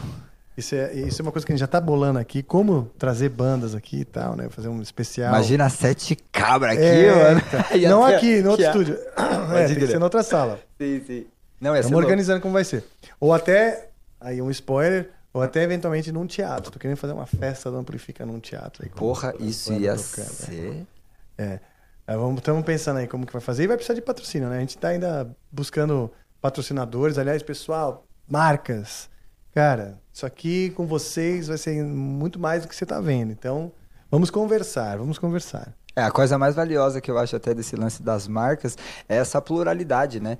Porque você, é. o, o espaço de vocês consegue trazer vários públicos diferentes e várias pessoas diferentes vão assistir às vezes porque é muito seu fã, ou então é muito fã da pessoa que tá vindo, ou então é fã dos dois, e aí acaba conhecendo, e eu acho que isso é, é a riqueza, né? É. E as marcas, quando elas entram, é massa, eu gosto muito de, de falar sobre isso, porque eu sou uma pessoa que penso muito nesse lance, né, das soluções. Tipo, isso é uma solução para uma marca, por exemplo, que quer ter uma proliferação de públicos distintos, né? Relacionados Sim. principalmente à música.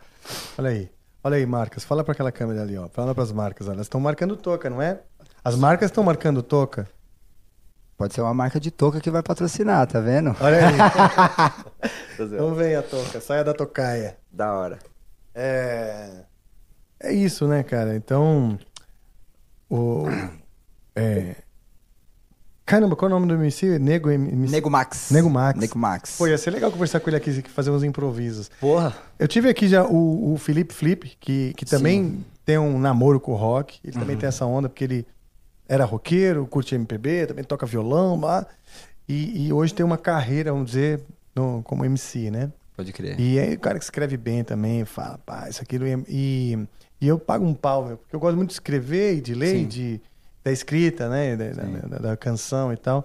É, aproveitando, só um parênteses, eu acho que é uma das coisas que eu mais me tornei fã da tua pessoa é saber o- a- essa entrega totalitária sua, não só do fato da guitarra, né, de tudo que está em volta até o fato de você tocar.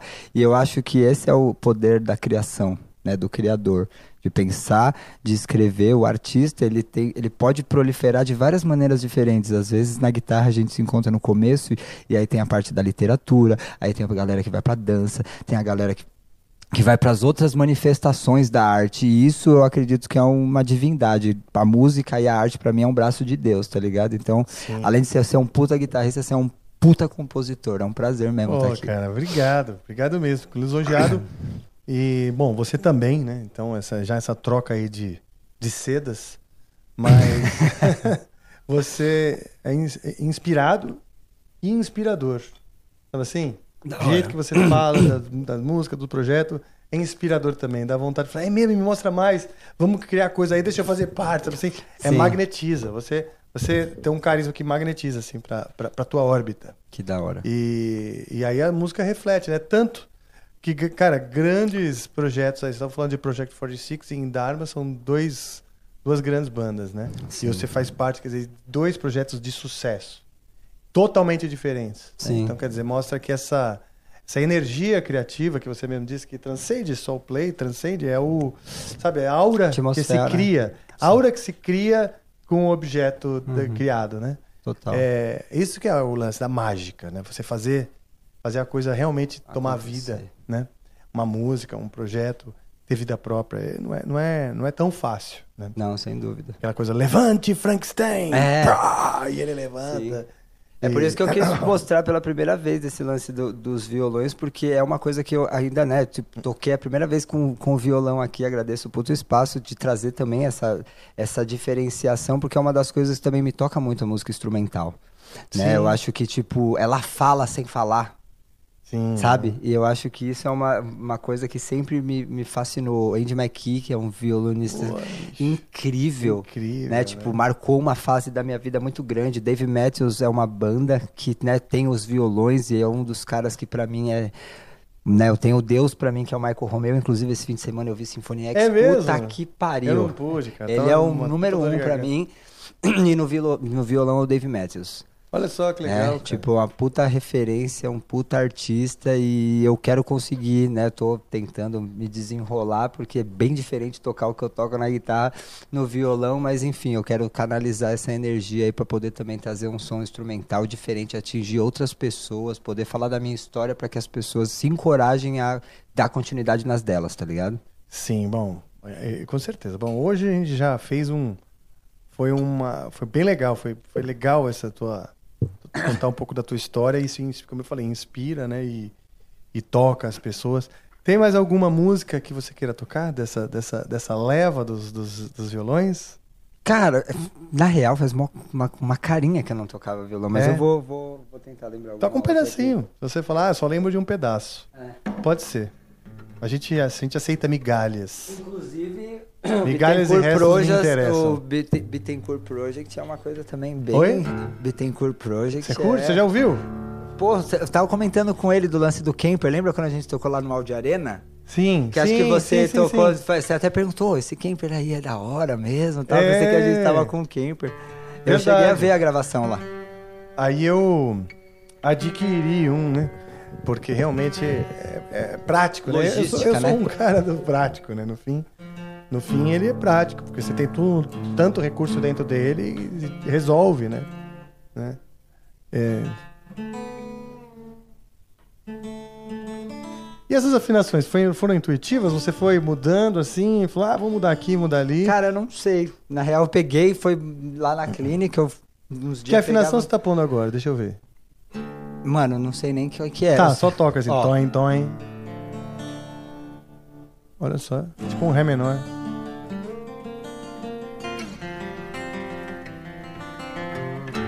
Uau.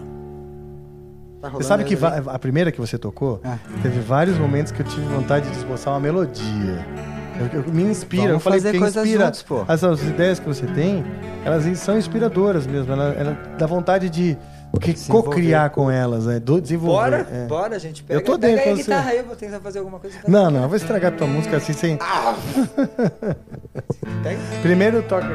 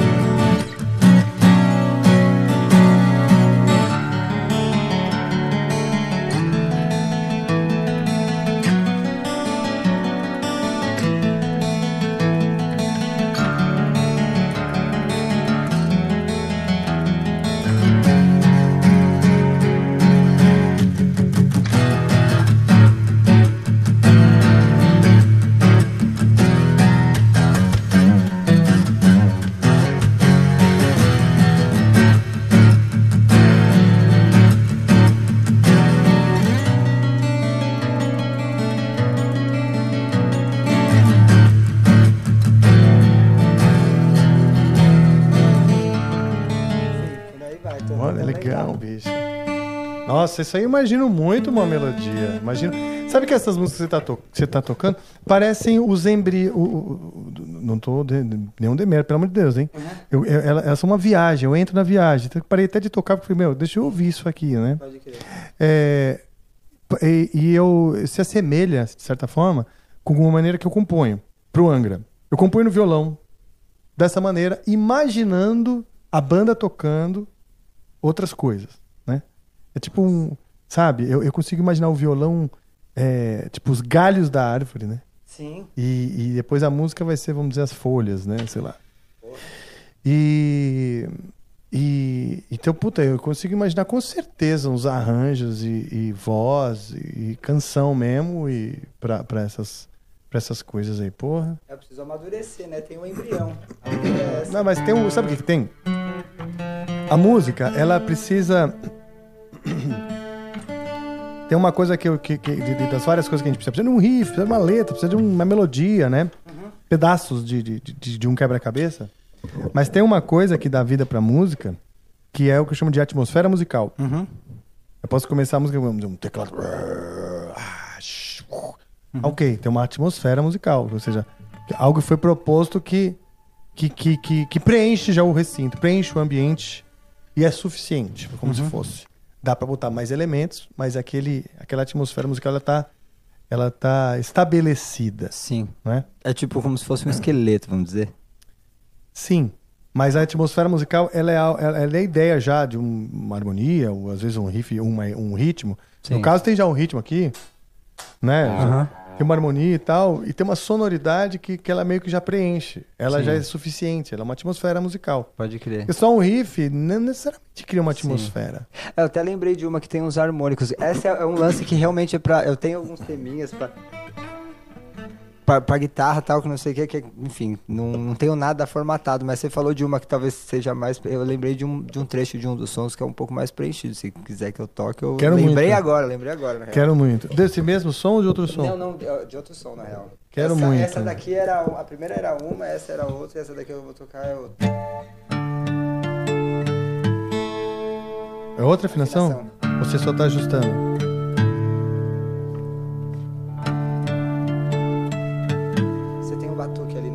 Você quer um batuquinho? Opa!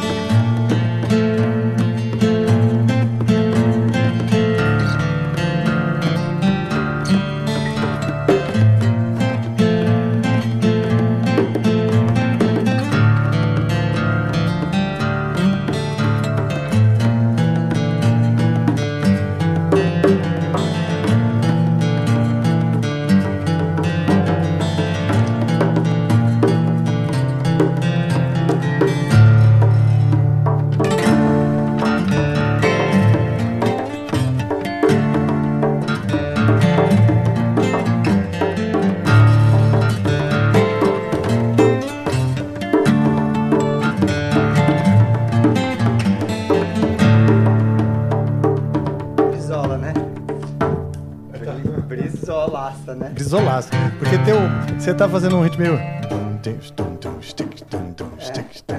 Só que eu tô querendo ir pra aquele que você falou do começo. Meio tercinado. Junto com. Só que eu não sou percussionista, né? então eu não consigo juntar os dois. eu também não. Não, eu também tô tentando lembrar.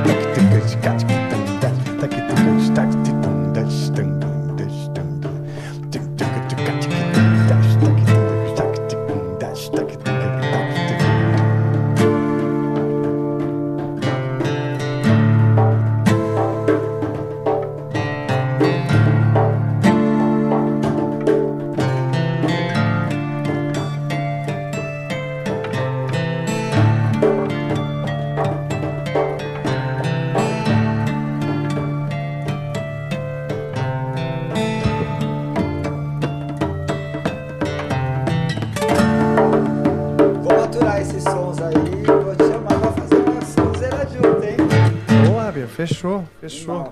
Bora fazer um pro Bittencourt Project. Entendeu? Junta aquela galera lá, Foda demais. né? Faz um, porque eu, eu pretendo retomar esse, esse projeto ano que vem. Esse ano realmente não vai dar, já tô fazendo as músicas pro disco novo do Angra. Vai ter turnê em dezembro, tem aqui o Amplifica, duas vezes por semana. O pessoal já tá pensando em fazer três. Falei, não! Primeiro a gente vai fazer mais conteúdo musical, que o que é o canal Músicas do Amplifica. Então tem bastante coisa acontecendo. Tô escrevendo o livro do Rebirth, né? Um livro, um HQ, a história em quadrinho do álbum Rebirth. A gente vai lançar acho que em dezembro. é coisa Que pra caralho. Animal. É, criação, mano. Pois é, não consigo ficar Criador, parado. Criador. É, eu também. Não consigo ficar Tem uma parado. parte do Enderma que fala: Não fico parado se não fico pirado, o mundo virado de cabeça pra baixo. Racho a rocha da intolerância, felizmente nessa caixa eu não me encaixo. Olha só. É tipo isso mesmo. Nego Legal o Max. tipo de jogo de palavra com a sonoridade, né? Muito foda. Sim, bicho é brabo. Então. Na hora. Bom demais, Vini. Deixa eu dar alguns recados aqui. Claro. Deixa eu dar alguns recados. Primeiro, ah, recebi de presente aqui esse CD da banda Allen Key, The Last Rhino. Olha só, o último rinoceronte, né? The Last Rhino. Essa mina é embaçadíssima. Demais, bicho. K é Eu acho, monstra. olha só, essa, ela, ela é uma grande vocalista, não só porque, porque é grande mesmo, ela é mulher desse tamanho, e, né, e ela, eu acho que é um novo talento aí, novo grande talento da, da, aí da, da cena, vamos dizer, emergente, Sim. não é? Karina Menacê, tá? Karina Menacê. Aliás, toda a galera, vou mostrar aqui, ó, essa aqui é a capa do Allen Key. Olha que bonito o trabalho dos caras, The Last Rhino, todo em, sabe assim, uma experiência mesmo, a foto da, da- umas fotos da banda também aqui, ó. Tá? Aqueles, né? Se você tivesse ido lá ontem no meu aniversário, no Nimbus, eles estavam lá. tá Eles estavam lá? tá, opa, claro. Que legal, São hein? muito queridos, muito queridos. São demais, cara. Eles, Representatividade feminina no metal. pois é, aliás, puta, hoje nós estamos, hoje em dia nós estamos numa safra, eu acho que é melhor que nós já tivemos. Sim, sem Não é dúvida verdade? nenhuma. Porra, agora então a Karina, meu, excepcional essa menina cantando. Aliás, a banda toda, maravilhosa, os caras fazem um puta trabalho, são super profissionais e andaram abrindo alguns shows do Angra, abriram um show do Xamã também no domingo, né? Então, Alan Key aqui, eles, obrigado, tô mostrando aqui, porque merece, os caras estão fazendo um bom trabalho e eles me mandaram esse presente aqui, que é a camiseta e o álbum. Deixa eu ver se essa camiseta. Eu É. gosto desse tipo de camiseta que é que é, que é- Minimalista na frente e logo atrás, Exato, né? e atrás tem a, a viagem dos caras. A capa ficou absurda. Show de bola, né? Então, muito obrigado. Falei aqui da Thaís Lírica, que lançou um vídeo cantando a música Rebirth do Angra. A música é muito linda, composta por um compositor também muito, um compositor também muito lindo. Ah, eu tenho outras dicas, é o seguinte. Eu estou divulgando, sim, a campanha do Zezo Ribeiro, um Hum. violonista brasileiro. Um dos maiores. Ele, ele chegou a ser assim, um dos grandes nomes do violão flamenco no mundo, sabe? Um dos hum, grandíssimo talento. E foi, de repente, acometido por essa. Por uma doença, por um, por um diagnóstico de Alzheimer e Parkinson. Acho que as duas coisas juntas, né? Uma mistura, não sei. E ele tá fazendo uma vaquinha. Você tem a. eu esqueci de, de mandar a- o link? Colocaremos no link. Obrigado. Então, então ele está fazendo uma vaquinha para conseguir juntar uma grana para um tratamento que, que ele específico para isso que, vai- que pode acontecer na Espanha. Então precisa levantar uma grana para hospital, passagem, estadia, tudo, é- tudo isso, certo? E quem sabe poder voltar a tocar, porque o cara não consegue mais tocar. Meu Deus. Então você imagina o drama de um dos maiores violonistas que a gente tem aí e tal. Ah, ele ganhou, de- por exemplo, pra você ter ideia, ele ganhou de presente um violão do Yamandu. O Yamandu falou: toma um violão, rifa, sorteia, faz alguma coisa para te ajudar. O Sandro Reich, que é um dos maiores gênios da música brasileira, também está endossando a, a, a campanha. Ou seja, é, é um cara que realmente respeitado, o Zezo, sabe? E tá precisando da nossa ajuda. Então, mais uma vez, eu divulgo aí a vaquinha. Deixa eu ver se eu tô. Ah! Semana passada, nós.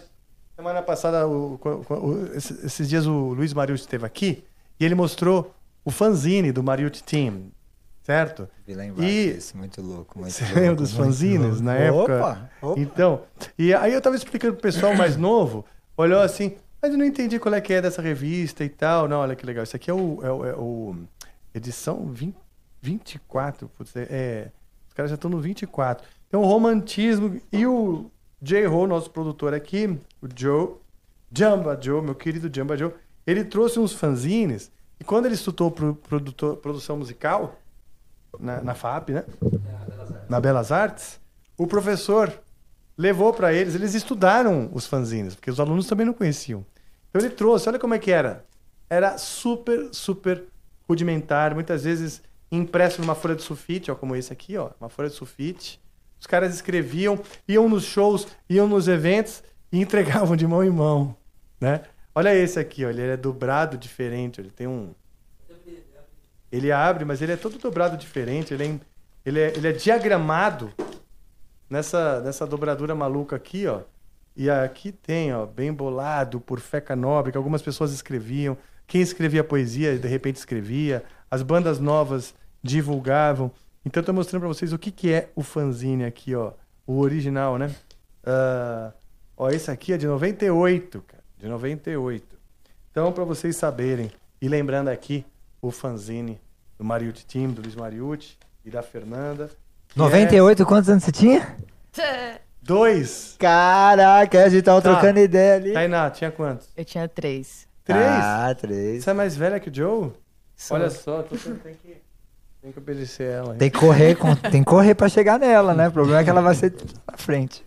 Correr, ela já tá Não, eu falei isso pro meu tio, meu, esse tio que eu falei lá do Vila Blues, a gente se zoou tal, meu tio tem uma barbaça assim, branca tal. Eu falei, ô, oh, espera aí que eu tô chegando na sua idade. Aí ele falou assim, ah, não adianta você correr não, você nunca vai chegar. Eu falei, não, tô ligado.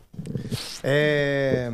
Cara, tem uma outra coisa. Hum. A gente está participando de um projeto juntos. Não é? A gente quase é... esqueceu de falar disso. Eu não esqueci, só estava esperando os melhores momentos ah. para que, né? Só quem ficou até agora. Quem Na verdade, a gente agora. não divulgou muito esse projeto. Esse projeto é... está sendo divulgado aos poucos.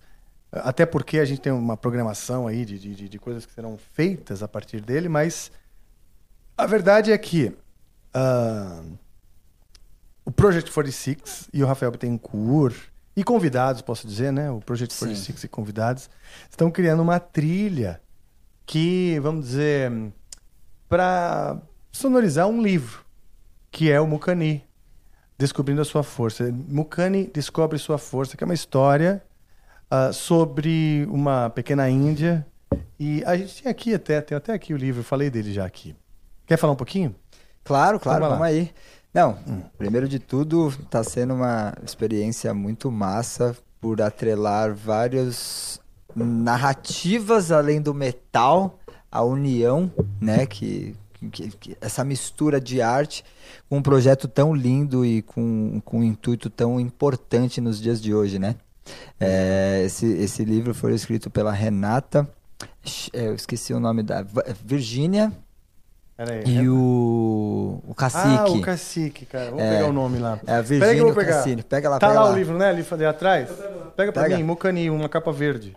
Enfim, é um, é um projeto muito lindo, assim, que traz essa mistura, primeiro por ter uma protagonista mulher, né, e é. índia, que, né, da cor vermelha, que a gente diz, né, e podendo falar sobre sua força, descobrir sua força. A gente falou sobre algumas afinidades que nós temos relacionadas à natureza, essa força maior, né? E ela descobre esse poder de se comunicar com, com os animais com, com as plantas, com a natureza em si, e essa força dela faz com que ela consiga incorporar esses espíritos e essa força para lutar contra a devastação e a apropriação cultural dos espaços deles, né?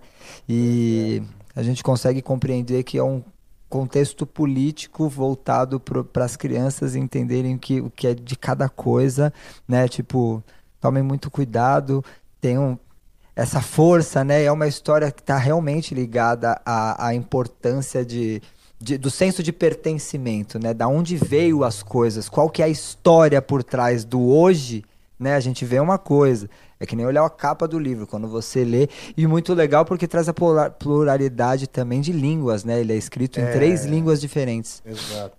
Então, a Renata Tolle. Renata, Renata Virginia Gandrés.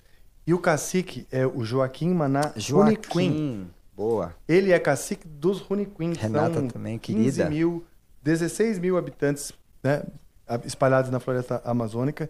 Eles ainda existem, eles precisam sim de uma atenção, da nossa proteção. Aliás, os índios, os, as, as, as- os povos indígenas mesmos, mesmo, eles estão precisando muito da, da nossa ajuda, da nossa atenção. Não é brincadeira o que eles estão passando.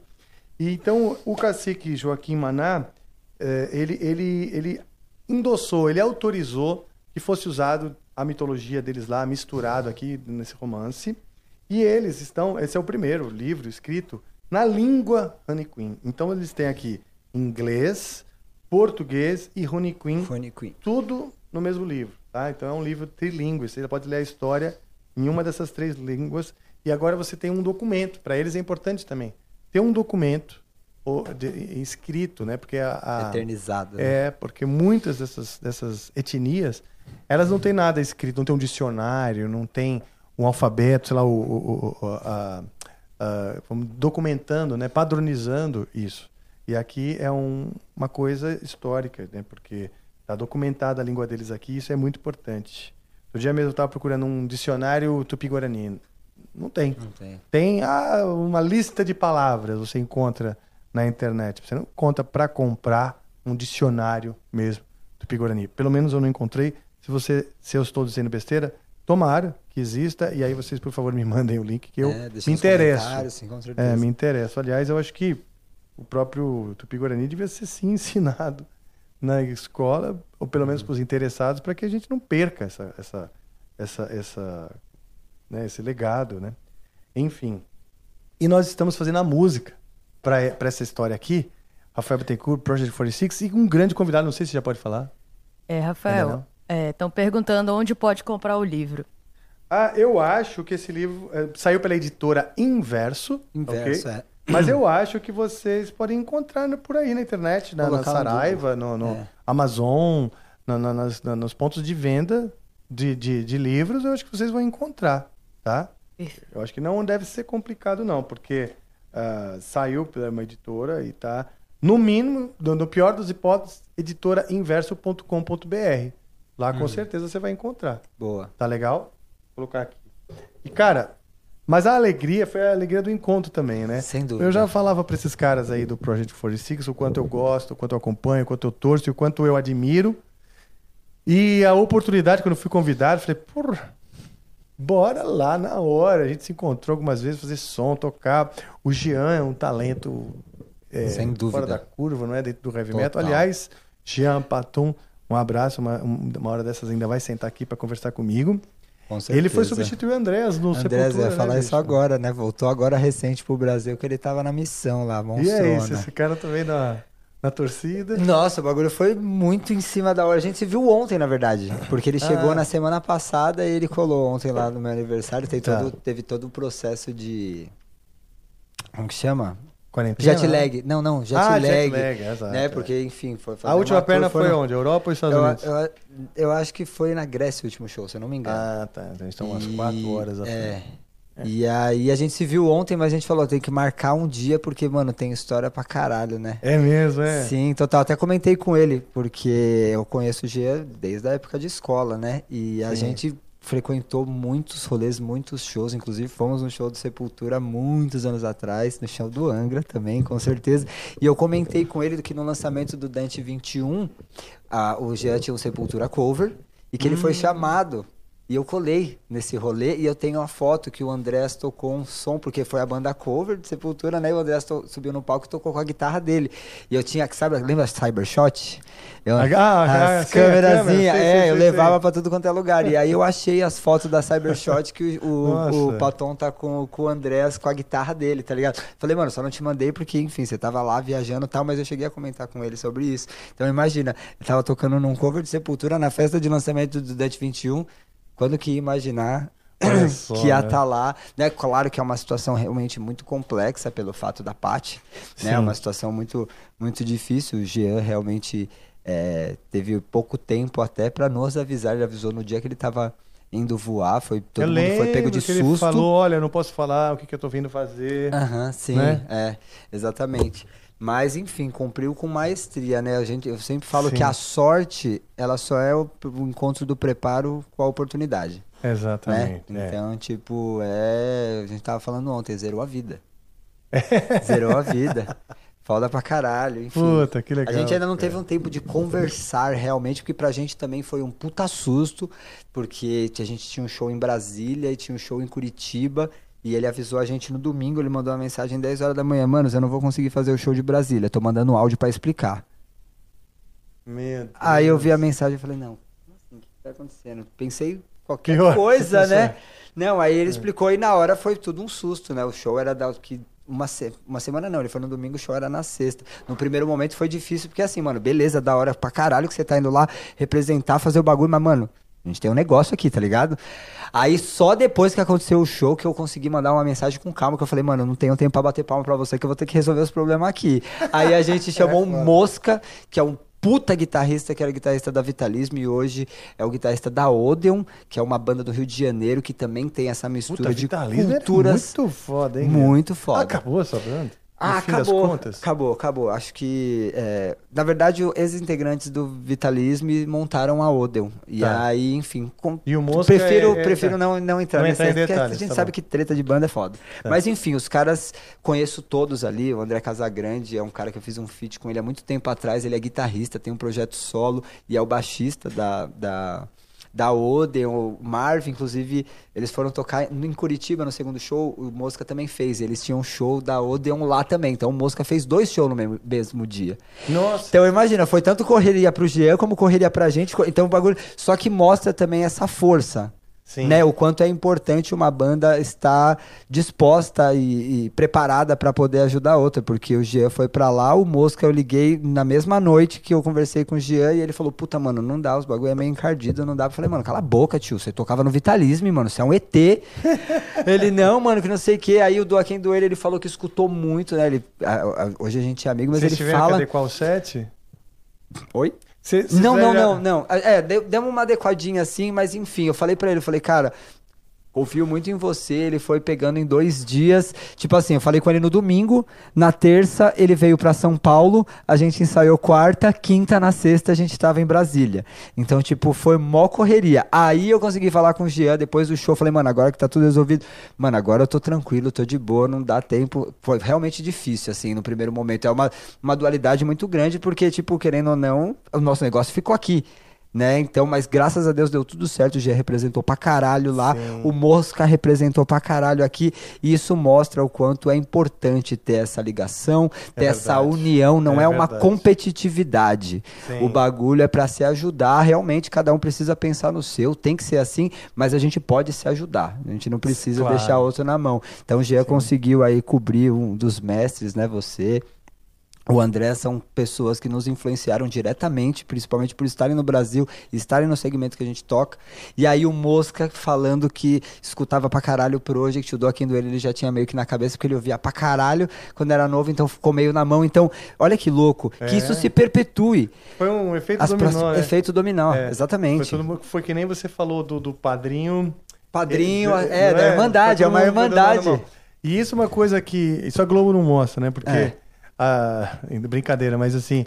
ah, às vezes parece, né? Porque ah, as pessoas gostam de fofoca, a mídia muitas vezes também, porque da Ibope mesmo. Uhum. Sim. Então acaba parecendo que não existe essa irmandade. Claro que Uhum. existem desentendimentos, como em qualquer família. Total, sem dúvida, né? sem dúvida. Mas eu acho que a maior parte a gente se acolhe e Sim. se gosta. Eu acho que aqui o próprio Amplifica é uma prova disso, que, puto, o que eu tra- trago aqui de amigos que estão todos interconectados de alguma maneira, né? Nosso E- som agora, né, que não é necessariamente a falta de um, mas é a soma de outros, né? Sim. Então, tipo, a, a- a cultura do metal, né, a gente entende isso como uma, uma oportunidade, um reconhecimento e uma troca, né? Porque o Project é de uma linhagem é, um pouquinho mais nova, não é tanta diferença. E vocês com a experiência, com a você e a outra participação, com a experiência, com o know-how, com a visão que vocês têm, é uma troca, né? Eu acredito que somos sempre alunos e professores. Eu sempre tenho alguma coisa para aprender com o outro Sim. e o outro pode aprender alguma coisa comigo. Isso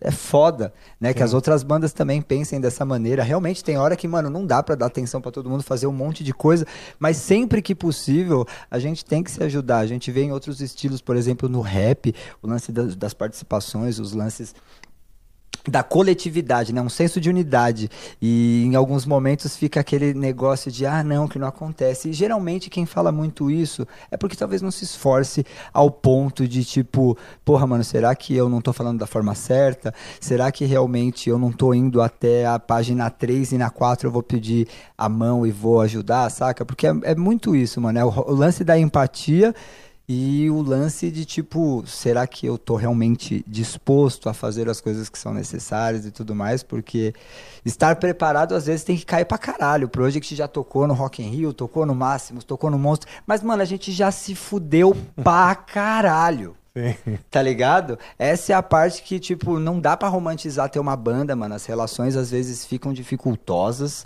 Sim. né? Tem o lance de subsidiar equipamento, a gente sabe que no Brasil as coisas são meio difíceis, mas é a mesma coisa do cara que decide ser, ser, ser administrador numa empresa, ser diretor. O cara vai, faz faculdade, faz pós-graduação, faz inglês, depois ele vai fazer especialização no bagulho e o músico é a mesma coisa, mano. Tá Sim, ligado? É, um, é abraçar realmente e esperar que, mano, não é no nosso tempo. É o tempo dele lá, o do universo, É. como cada um aí acredita, tá ligado? Acredito em Deus pra caralho, e foda-se quem não gosta. e, mano, se você não acredita, pensa em universo, pensa, troca amor. Quem não acredita em Deus, pensa em amor. Acho que a melhor forma de você trocar quatro palavras, você ama alguém, mano, é isso. Você acredita em Deus, então. E aí, tipo, é entender que as coisas vão rolando e tal. E, mano, tô, tô aqui, tio. Há, anos, há dois anos e meio atrás eu tava desejando morrer, olha o que eu tô Olha vivendo. aí, Fini. Claro. Foda pra caralho. Pô, muito bom, bicho. Muito, e muito bom tê-lo aqui, mesmo. É... Já te marquei. Aproveitando cara, que você deu suas mensagens aí, Rafael, só pra avisar o pessoal aqui do chat que Ah, é? ainda pode mandar mensagem na NV99. Tá. A gente já tem algumas mensagens aqui. Perguntas? Então, não, vou deixar aí pra vocês. O papo tá fluindo aí, a hora É? que vocês quiserem ler. A produção informou que tinha um ensaio aí, mas aí. Não, não, não, passou, passou. Da sua passou. conta. Ah, é? Você- Passou, Só passou, avisando passou, o pessoal do passou. chat aqui pra Eu mandar nem mensagem. tinha noção da hora, na real. É mesmo? Que eu Não, falei ah, tranquilo. depois. Você tinha ensaio agora depois, cara? É, da- não é exatamente um ensaio, seria um ensaio mais de produção. Hum. Ensaio, tipo, banda toda não. Mas era um compromisso, mas tá de boa. Já Cara. desmarcado. Eu tenho um montão de recado pra dar aqui, cara. É Putz, mesmo? tem, tem o pessoal lançando coisas, né? É, eu vou precisar E depois avisar o. Vini também que se ele quiser deixar algum recado aí, rede social, ele pode, tá? Não é, Ah, não é só não, o Rafael tranquilo. pode dar recado. Uma Arena é uma banda que tá lançando aí, ó, quebrando crenças limitantes em seu novo vídeo, certo? Legal. Tem ó, a, a música Deja Vu, do Adelaide, também sendo lançada. Thaís Lírica, eu já falei aqui, que, que lançou Rebirth, falei, né? Tem meu amigo Eduardo Keller, que está lançando uma música chamada Credo. Está nas plataformas digitais. Aí eu precisava ter mandado para a produção o link para a gente disponibilizar aí. Então na quinta-feira eu falo de novo e boto o link. Porque eu quero fazer esse giro da semana aí com as dicas e lançamentos aí do, do- do- da órbita, né? Underground, da órbita nacional e também outras que a gente quiser, que a gente queira divulgar aqui. Beleza? É é isso aí, Vini. que mais? Você, quantas bandas de cover você já teve? Iron Maiden, Slipknot, é... É, então, banda cover, cover mesmo de Iron, não. A primeira vez que eu subi num palco foi com o Caio, inclusive. É mesmo? Vocal do Project, é um- um- uns amigos da época de escola. E aí a gente tocou Iron, System of a Down e. Eu não lembro a outra banda, acho que. Mas vocês X. tocaram vários Tocamos, covers. não, tocamos, tocamos tipo numa festa de escola, assim, tá ligado? Tá. Que foi um show, porque na real a gente sempre tocava no intervalo do Giacomo, que é a escola que nós quase todos estudamos. Inclusive o Gui e o Yamada, quando a gente tocava na banda, eles chegaram a tocar lá também, mas ainda não era o Project. Mas tive cover mesmo de Kill Sweet Engage, de tocar todas as músicas assim em show, do Kimaira, do Slipknot só. E Ah, aí, bom. som próprio foi só o Project e a Endarma. É, mas, bom, essas bandas, esse, vivência no cover é fundamental, eu acho, assim, na hora de compor, né? De ter um pouco esse background. Eu falo que é fundamental, apesar de não ter vivido tanto. Sim. Mas é, é- é um pesar que eu tenho, né? Eu acho Sim. que é fundamental Recomendo pra todo mundo. Eu sou dessa mesma praia e eu percebo que a importância disso é talvez tentar pensar como que o cara idealizou pra compor, né? É uma pesquisa, né? Você tá Sim. ali, entra na parada e É. tenta entender e tal. e com isso você tá trazendo pra você, né? Uhum. Incorporando aquilo. Total. E essa parada do, do, do Vitor, do Metaforando, você, você esteve Ah. lá? Kevin, vamos lá, a- abre o jogo. Então, na real foi o seguinte, até postei uns stories lá no dia o que tá acontecendo. O Vitor é um querido, dá um salvezão aí. Galera sabe da, do, do fatídico, né? Que uns amaram e outros odiaram do Hum. Metallica na série. Ele está na série? No- não, no não, não, não, não, não, não, não. O, o, o fato do que aconteceu de tocar Metallica No, no Stranger Things. Exatamente. Aí teve uma par de gente falando, porra, que não sei o que, os caras são vendidos, estão tocando numa série, porque é o som, só que é um cara dublando, né? E aí teve uma galera Como, que. como assim? Tem um cara lá dentro da, da série. É que eu não, não- eu não fiquei muito certo do, do que aconteceu. Então, É eu um- também não assisti a série. É. Na real, o Vitor, a gente se conhece há um tempo tal, e ele falou: Meu, seguinte, tô com uns planos aqui e tal, que não sei o quê. Você chegou a assistir a, a- a cena que, que rola o Metallica na série? Falei, cara, eu não sou muito de série e tal, que não sei o que. Ele falou, mas você manja de Metallica? Eu falei, sim. Falou, então beleza, então você consegue fazer um vídeo react disso? E aí foi na semana que tinha o show que o Jean não tava fazendo, tava na maior correria do caramba e tal, mas ele mandou, eu falei, não, beleza, vou, vou conseguir dar um jeito. Aí fiz a gravação lá, reagi, porque realmente é um bagulho legal. Só que tava rolando muito na internet uma parte de gente falando, pô, que não sei o que, Metallica, os, os conservadorzão, tipo, ah, eu descobri o Metallica, que isso tem muito no rock, né? Não, fui eu que te apresentei. Não, eu que comprei o primeiro CD. Tipo, é competitivo, é um negócio besta, né? E pra mim, eu acho legal pra caralho o fato de ter uma exposição de uma banda de metal isso. numa série onde você tem uma pluralidade gigantesca de idades, de gostos e de pessoas que vão ter acesso àquilo. E quem escutar vai ser que nem a gente, quando escutou a primeira vez, falou: caralho, mano. É. Que tipo de som é esse? É. Né? E pode ser um convite pra quem não conhece e quem conhece se sentir representado. Que E aí- quando você ouviu Nevermind. Exato, exatamente, exatamente. Foi um amigo que me mostrou e aí eu escutei. E aí, às vezes, tipo, já aconteceu de tá... Agora tem o Shazam, né? Que é maravilhoso. Você tá escutando. Manja o Shazam? É um aplicativo de, que de diz identificar. a música. É, de É, às vezes eu tô identificar, num sim. lugar, eu escuto uma música e falo, caralho, Sim. mano, eu não conheço isso daí. Eu coloco o Shazamzinho aqui só pá, que não sei o que, É, agora tá salvo. Soundhound também É, tem. Legal, legal demais. E aí ele falou isso, eu falei, pô, eu não entendo da série no, no, no vídeo, mano, assim como eu fui transparente tudo que eu falei aqui, no, no vídeo eu fui muito transparente. Falei, olha, eu não assisti a série, eu não sei do que se trata. Pelo que eu li, pelo que eu entendi, realmente é o momento que o cara que, enfim, fez umas paradas meio doida tal, que não sei o que, e ele toca aquela música pra meio que salvar a ilha ou a cidade, uma parada assim. E aí eu fui vendo e ele falou pra mim prestar muita atenção no lance se o cara tá fingindo bem, se o cara não tá fingindo bem. Aí eu comecei a Ah, entendi. Tá ligado? E realmente é legal pra caramba, porque parece que ele tá tocando, né? Mas dá pra saber que é uma dublagem, que não é ele tocando, e aí no final. Eu não posso Para, falar vai, tanto, pessoal, é. para, não vou vai. falar tanto, porque. Mas enfim, provavelmente nas próximas semanas saia, saia por aí. Agradecer mais uma vez o Vitor pelo convite. Vai ser um, um conteúdo muito massa aí. Tava, a gente tava conversando da, dessa, dessa situação e, enfim, o cara é formidável, é um puta profissional. Conheci ele há um tempão atrás, a gente trocava uns contatos de vez em quando quando ele apareceu com essa. Só assim pra assistir um, um trecho de série, porque a minha hiperatividade, o meu TDA, pra ficar sentado duas horas vendo bagulho, mano.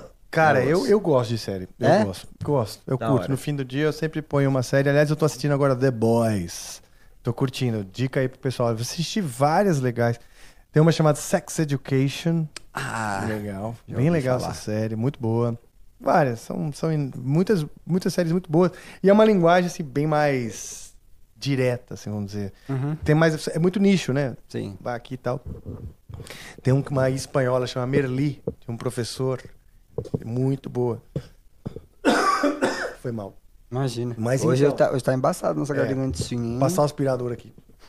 No, no, no tapete. Então, mensagens então, vamos lá.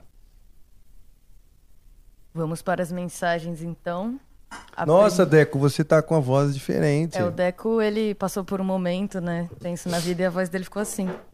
É, Ah, que bom, aconteceu. Decão. Eu gosto de você de todo jeito. Vamos lá. Treinando a voz. Nada, o Deco foi correndo é, acordi, né? A, sua, a, a- a mãe né, do, do, do Arthur, ou seja, seu filho.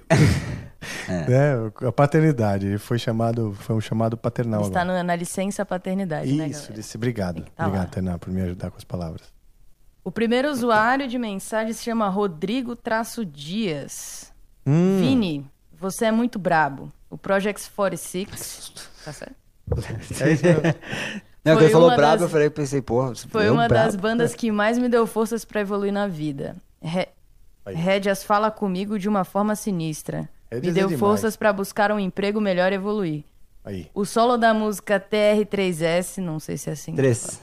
Três. Três. Três. Arrepia até os cabelos do cu.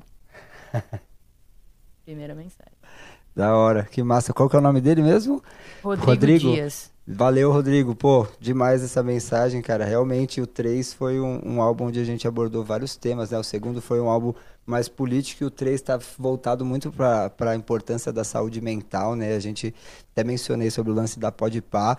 Foi um processo criativo muito foda, porque a gente foi lá para Los Angeles, ficamos um mês lá no estúdio do Adair, Sim, gravando. Então foi, foram letras que nós né, acordávamos e dormíamos todos os dias olhando, gravando, pensando, né, no meio de um financiamento coletivo onde gerava conteúdo. A gente fez o 46 Hub, que era um, um financiamento, a galera que ajudava tinha acesso a todos os, os, upda- os upgrades que a gente fazia nas gravações e tudo mais.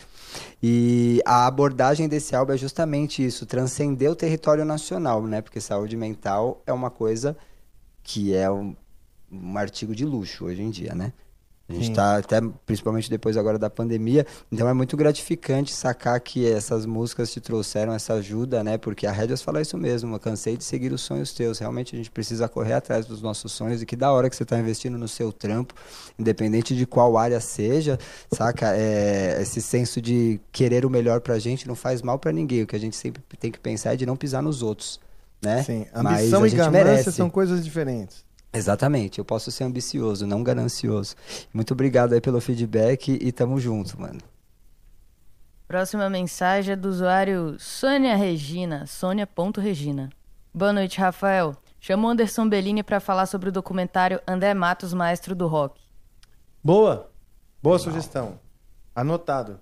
Su, bem lembrado. A Su tá aqui já, já anotou. Sônia, Sônia Regina. É, Isso, Sônia. Não, eu falei pra Suzana Pra que tá aqui. Anotar, Obrigado, exatamente. Sônia. Já tá, a Suzana já anotou aqui, nossa produtora. Sou su, su, sou. Hã? Sou, Su, sou, sou. sou, Sou, sou. sou. Salsicha. Salsicha fufu. Cabaré essa noite. Cabaré essa noite. Ai. Próxima mensagem do Ionezeira. Hum. Salve, Rafa. Vini Amplificers. Gostaria de parabenizar a todos do Amplifica pelo episódio 50. Obrigado. Ah, é, esqueci de falar, de mencionar. Hoje é o episódio 50, também dia do aniversário do nosso convidado Vini Castelar, ou seja, é um encontro de, de, de datas comemorativas. Comemorativas, animal. Parabéns Da a todos hora. nós, então. Pra todos. Tem bolinho. É isso aí. Toda a produção está de parabéns. Que trabalho insano. Valeu, galera, por carregar esse projeto e trazer tanta gente inspiradora, incluindo o Vini. Que história. Foi um elogio. É. Valeu, muito obrigado. Tamo junto aí, mal. Satisfação conhecer toda a equipe aqui. Vocês na câmera acabam vendo só nós aqui, mas tem uma Olha, galera vê, aqui no só, puta o- corre. A entrega né, do técnico de som, olha só como ele está cumprindo. né? Essa equipe é realmente muito entregue né, e dedicada. Olha só, o cara no, no pornô, no Xvideos. Ah, sim, sim. Então tá bom. É, vamos lá, tá. Torta de climão. Torta de A próxima mensagem é da Sugimori, Suzana, nossa Ah. produtora. Salve, salve, Amplifica. Parabéns pelo programa de número 50. Vini, rolou um vídeo com o Metaforando sobre Stranger Things, que foi, acho que você acabou de falar, né? Sim. E o Metallica, conta pra gente. E vamos chamar ele pra vir, pra vir, por favor. Vai ser incrível. Com certeza, esse episódio com certeza eu vou querer assistir, hein? Ó, do Vitor? É. Você, será que ele vem? Ah, acredito que É, sim, ele- hein? é, pergu- pergunta se ele toca algo, se ele curte música, que a gente- porque seria legal demais, pô. A gente. Olha só, Vitor, tá convidado aqui pro Amplifica. Aliás, tá intimado, não tem essa. Pode Da vir. hora. Fala, Suzana vai mandar já uma mensagem pra você. Só venha, né? E vai começar a atormentar a tua vida até você vir. Então, melhor você não resistir. Da hora. Ou então, se ele não souber, já coloca uma guitarra quando ele sentar e aí Ele já ensina. aqui, mas né? eu acho que ele deve saber sim, viu? Acredito, deve É, saber né? sim. Não, por exemplo, às vezes o cara curte música, ah, Uhum. vou falar de Pink Floyd, por exemplo, tem- a gente ficou sabendo que hum, eu, eu, eu curto os, os vídeos do Eduardo Bueno, né, o, o historiador, Uhum. e ele curte, ele curte Bob Dylan, se eu não me engano. Então, pô, não precisa tocar, mas se a gente puder ficar falando aqui de Bob Dylan e de música, já tá dentro da pauta, né? Não, e é legal, porque acredito que tem algumas personalidades na internet que abordam vários temas super importantes e tem uma relevância e que às vezes não entra nessa, nessa canalização da música. É. E às vezes você começa a conversar com essas pessoas e elas falam do quanto elas consomem música, o que É. tipo, o dia inteiro delas tem, tem playlist e tal. Então, meu, isso é, isso é muito massa, porque sei lá, você olha uma pessoa com um certo perfil, né? Porque que a gente tava falando sobre o lance do- dos padrões e tudo mais, aí de repente a pessoa fala, ah, então, eu gosto de Morbid Angel. Gosto de então, Muborg, tá ligado? Você fala, nossa, como assim? da hora. Pronto. A última mensagem é do Deco Suete. Ah. Olha ele aqui, olha aqui. Olha ele que não desliga da gente. Olha só. Não salve, desapega. salve família. Precisei sair de fininho É, e não me despedi. Vini, obrigado pela sua participação e por contar a sua história.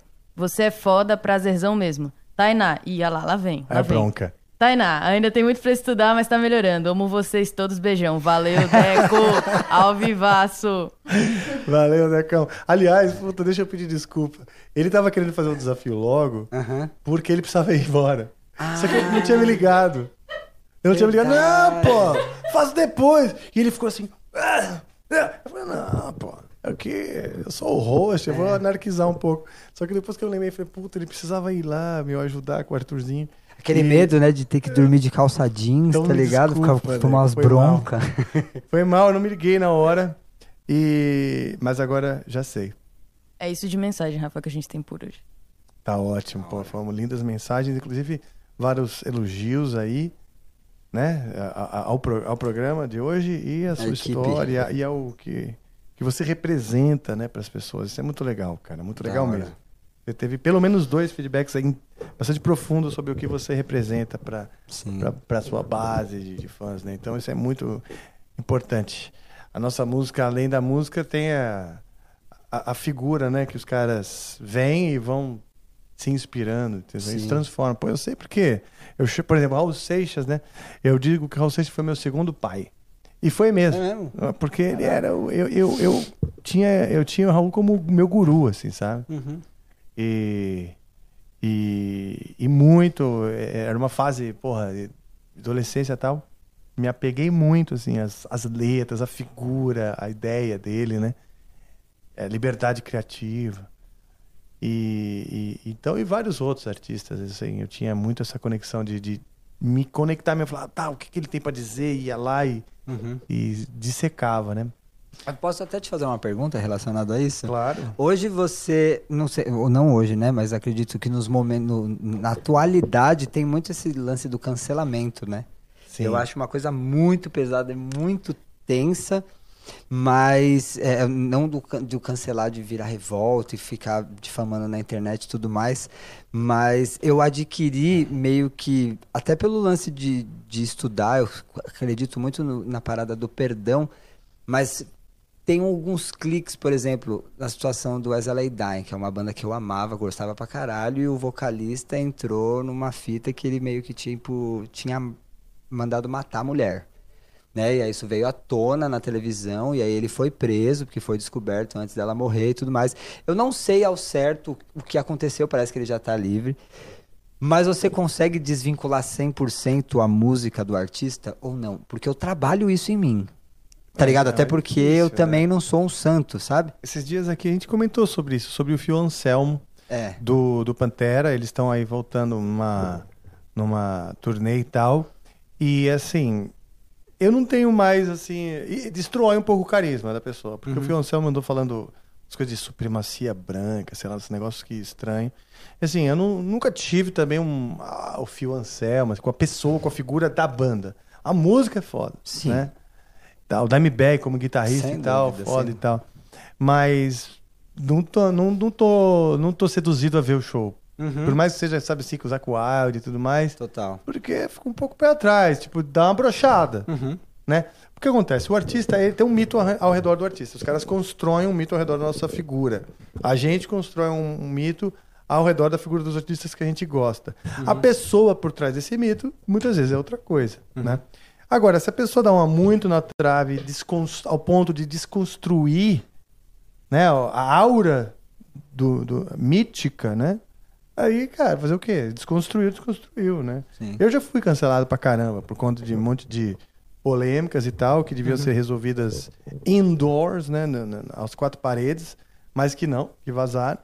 E, ah, pô, tô te cancelando em 3, 2, 1. oh, E me cancela. Nossa, que doente.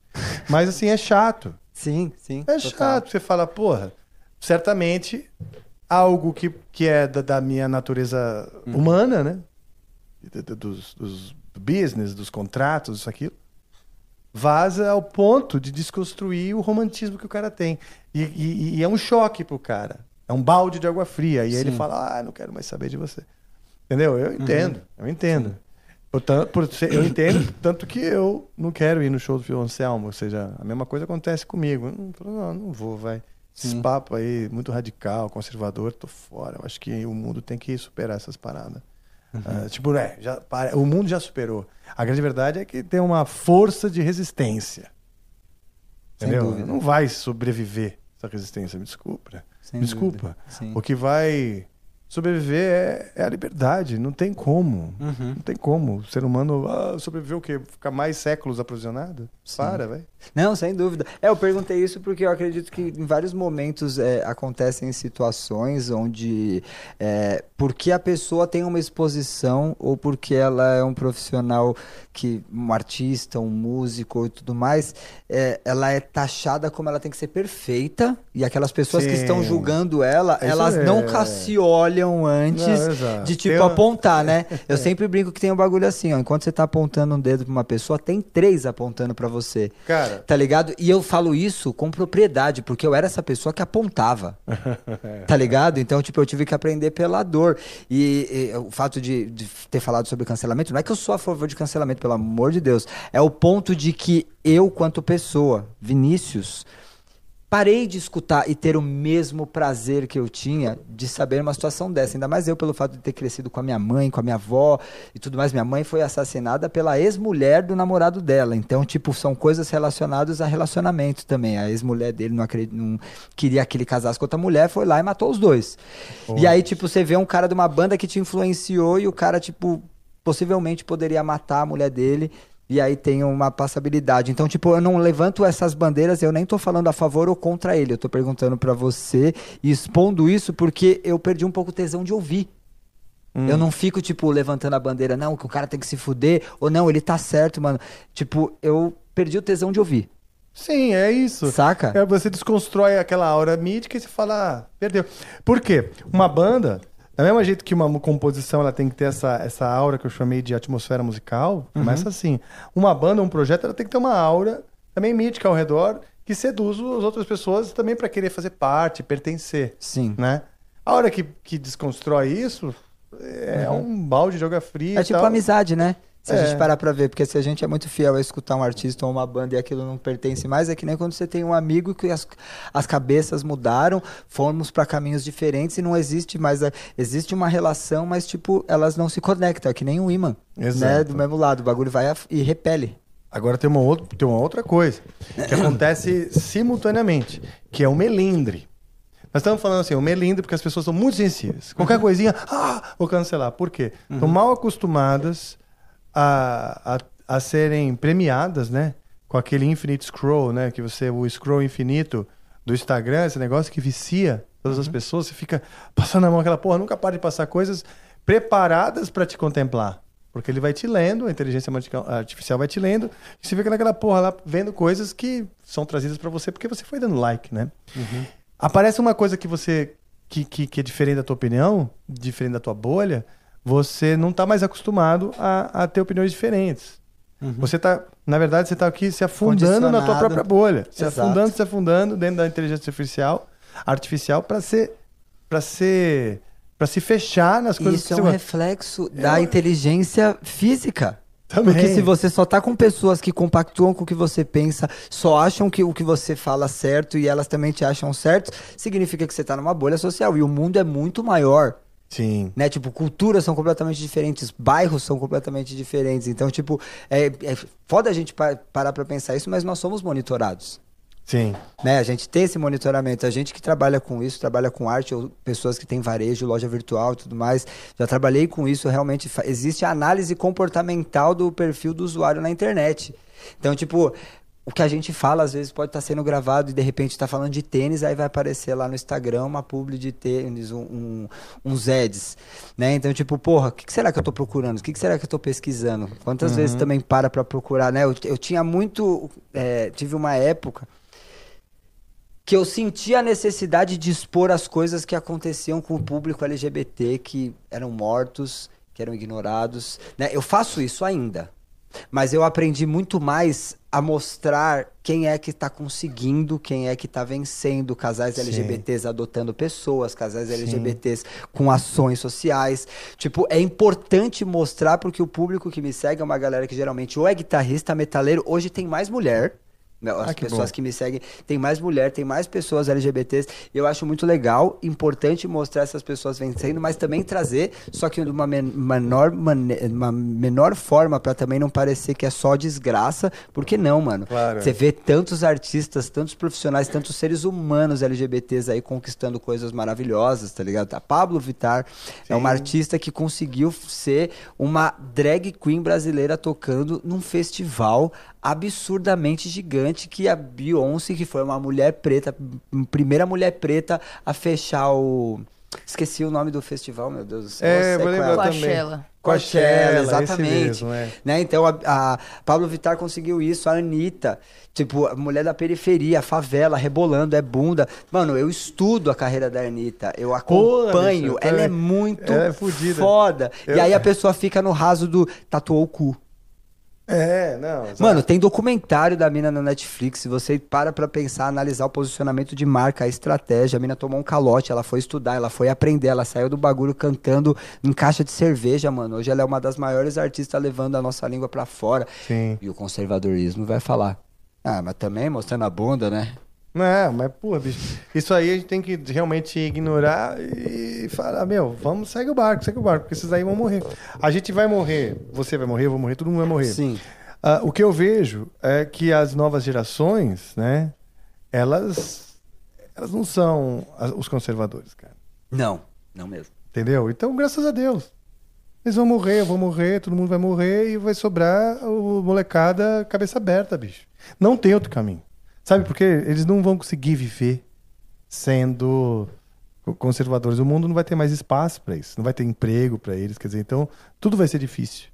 É, vai ser cada vez mais nichado essa coisa do, do- do- do- do- dos movimentos super radicais conservadores até, cara, ser um negócio ridículo e, e tão escondido que vai ser praticamente inexistente. Sim. Assim que eu vejo. Eu penso assim porque eu acho que é isso que vai que é o- amor, né? Vai ter vencido. Não consigo imaginar Jesus falando não, gente, isso é pecado. Para. Para, bicho. Para, mano. Não é isso, é, é o respeito, é a pluralidade, é isso que vai vingar. Sim. Entendeu? Graças a Deus, é assim que eu vejo. Né? Mas a gente está passando um tempo, um tempo de trevas, assim, Sim. de, de, de, de ter uma resistência muito grande, um medo muito grande Uhum.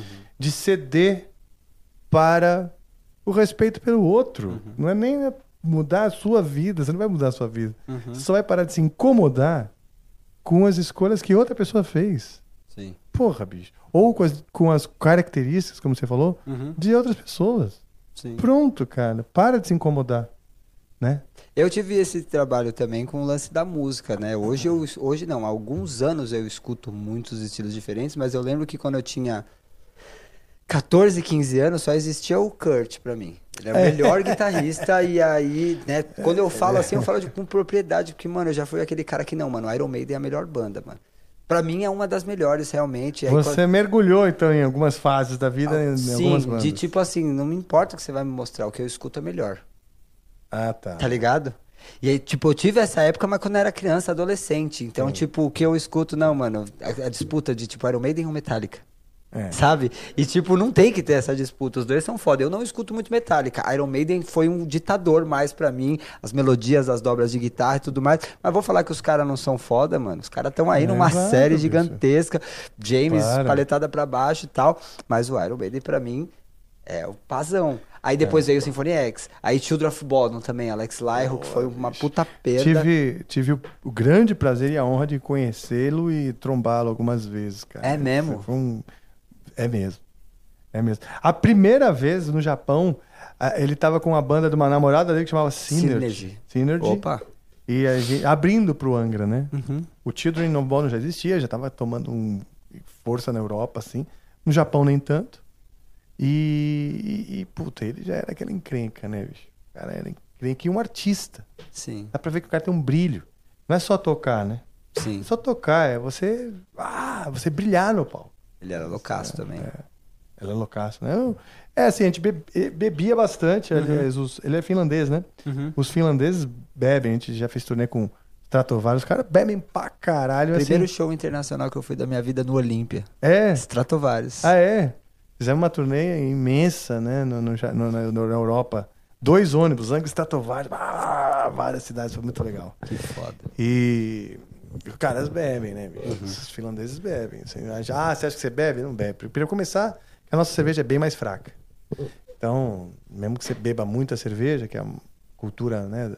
Tal, na hora de, os caras chamam a cerveja deles lá, os caras aguentam muito mais, né? Fora que os caras tomam vodka, whisky, é um-.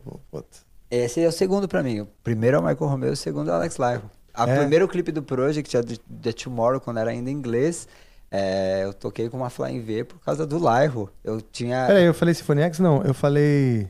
Do é, Children of Bodom. É E o outro eu falei o. Synergy. Não, o. Stratovarius? Stratovarius. Sim. Esse que a gente sim. fez turnê. Se eu Sim. falei Symphony X, tô- eu tô mentindo. Não, não, não, não. É porque eu tinha Você falou comentado. Stratovarius. Você Ah, fa- tá, tá, tá, Não, é porque eu falei lá no começo que o Michael Romero era Ah, o número sim, um. sim, sim, sim, Lembra? sim, sim. E o Alex Lyro, pra mim, é. é o, é o Que dois legal, na cara. hierarquia. E aí eu lembrei do, do Stratovarius que eu vi no Olímpia, que era uma puta casa aqui também. Meu Deus do céu, que perda. Então é isso, cara. Eu acho que a gente tem que sim batalhar para aquela coisa do o, o ensaio sobre a cegueira do Saramago, sabe? Quando o mundo inteiro fica cego. E aí você tá todo mundo está cego no mundo. E, e aí você depende do que o outro é. Não do que o mundo parece para seus olhos, sabe? Você depende do outro ser solícito perto de você. Ou e você também. Agora um precisa do outro, né? Gente precisa de gente pra ser gente. Eu fico muito imaginando isso, né? E eu acho que. eu- é, bom, esse, esse assunto é, é infinito, né? Não, não Total. para. Mas é isso aí. Bom, vamos lá. É, quer puxar o grande refrão do cabaré aí, só pra gente terminar e fazer só, só, só puxar a nossa vinheta? Terminar em grande estilo, você lembra? Ah, a gente tenta lembrar. Vou ter que reafinar o violão, é. Ah, faz nesse tom que você fez aí, final do. do você você fez aí no. Isso aí, ó. Aí você fez aquela pestana assim, aquele. Não, eu tinha eu tinha colocado. Ah, é? Ah, tá, tá.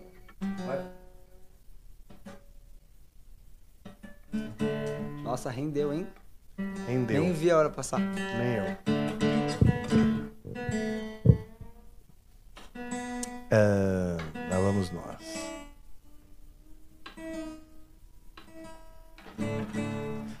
Mais uma vez agradecer o espaço aí, toda a equipe, Rafa pelo convite. Quem ficou aí, já vamos animando aí. Se você estiver na sua casa, eu sei que tá tarde. Já levanta o popô, já começa a dançar. Que agora esses metaleiros aqui vão mostrar pra você o que, que é um forró muito bom. É, Vini, antes você quer dar alguma dar algum recado? Você quer deixar suas redes sociais agora? antes de Ah, começar? então, agradecer também quem ficou até, até agora aqui. Um, muito obrigado Pela para quem já me paciência. conhece, pela paciência, pelas loucuras aqui, pelos papos complexos, né? A gente gosta de dar uma filosofada, uma viajada, mas é isso aí, né? É, O bom de estar vivo é isso, fazer um pouco de cada coisa. Falar sério, falar zoeira. Para quem não conhece o Project 46, é só colocar lá no YouTube Project 46. Em Dharma também, no YouTube, nas plataformas digitais, em todos os locais vocês vão encontrar. As minhas redes sociais são todas Vini Castellari. E é um prazer mais uma vez aí, eu já nem sei mais o que falar, porque eu tô tão esperando ele começar esse batuque, porque eu já tava quase entrando Então aqui pronto, numa gira, Então pô. entra, entra aí. Vamos na gira. Como que é, ô?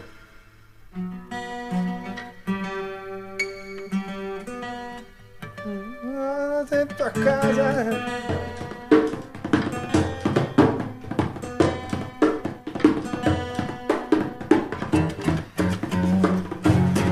Já esqueci, como que é? Tá afinado normal? Tá drop, tá como tá? Isso, isso aí. Esses três. Isso.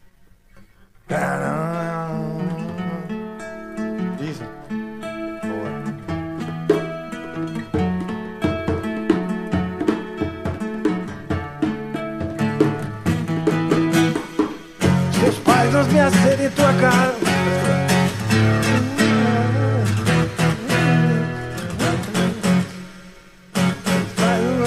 Cedo em tua casa, já que eu não posso te ver, eu vou sair pra beber.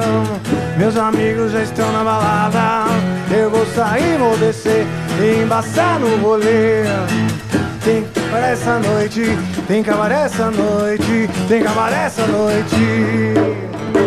Tem cabaré essa noite, tem cabaré essa noite, tem cabaré essa noite. Você não me deu valor, nunca se importou. A partir de hoje, nosso amor acabou. Já foi, deu pra mim, eu vou meter o louco. Não importa o que diga, eu vou voltar. Adeus, curta a vida, eu vou curtir de cá. Agora eu sou solteiro, eu vou gritar pra todos: tira o pé do chão! Tem cabaré essa noite, tem cabaré essa noite, tem cabaré essa noite. Tem cabaré essa noite, tem cabaré essa noite, tem cabaré essa noite. Vai segurando. Eu vou chamá-la, vou chamá-la, che- tá chegando. Vou chamá-la, ela tá chegando. Vou chamar ela. Ela quem? Vocês já sabem, né? O nome dela é. Valeu, Vini. Muito obrigado pela sua presença. Obrigado Quase que eu dei um murro no seu computador. Ia acabar tão legal essa cena do computador cair no chão. Valeu, Rafa. Chama a vinheta!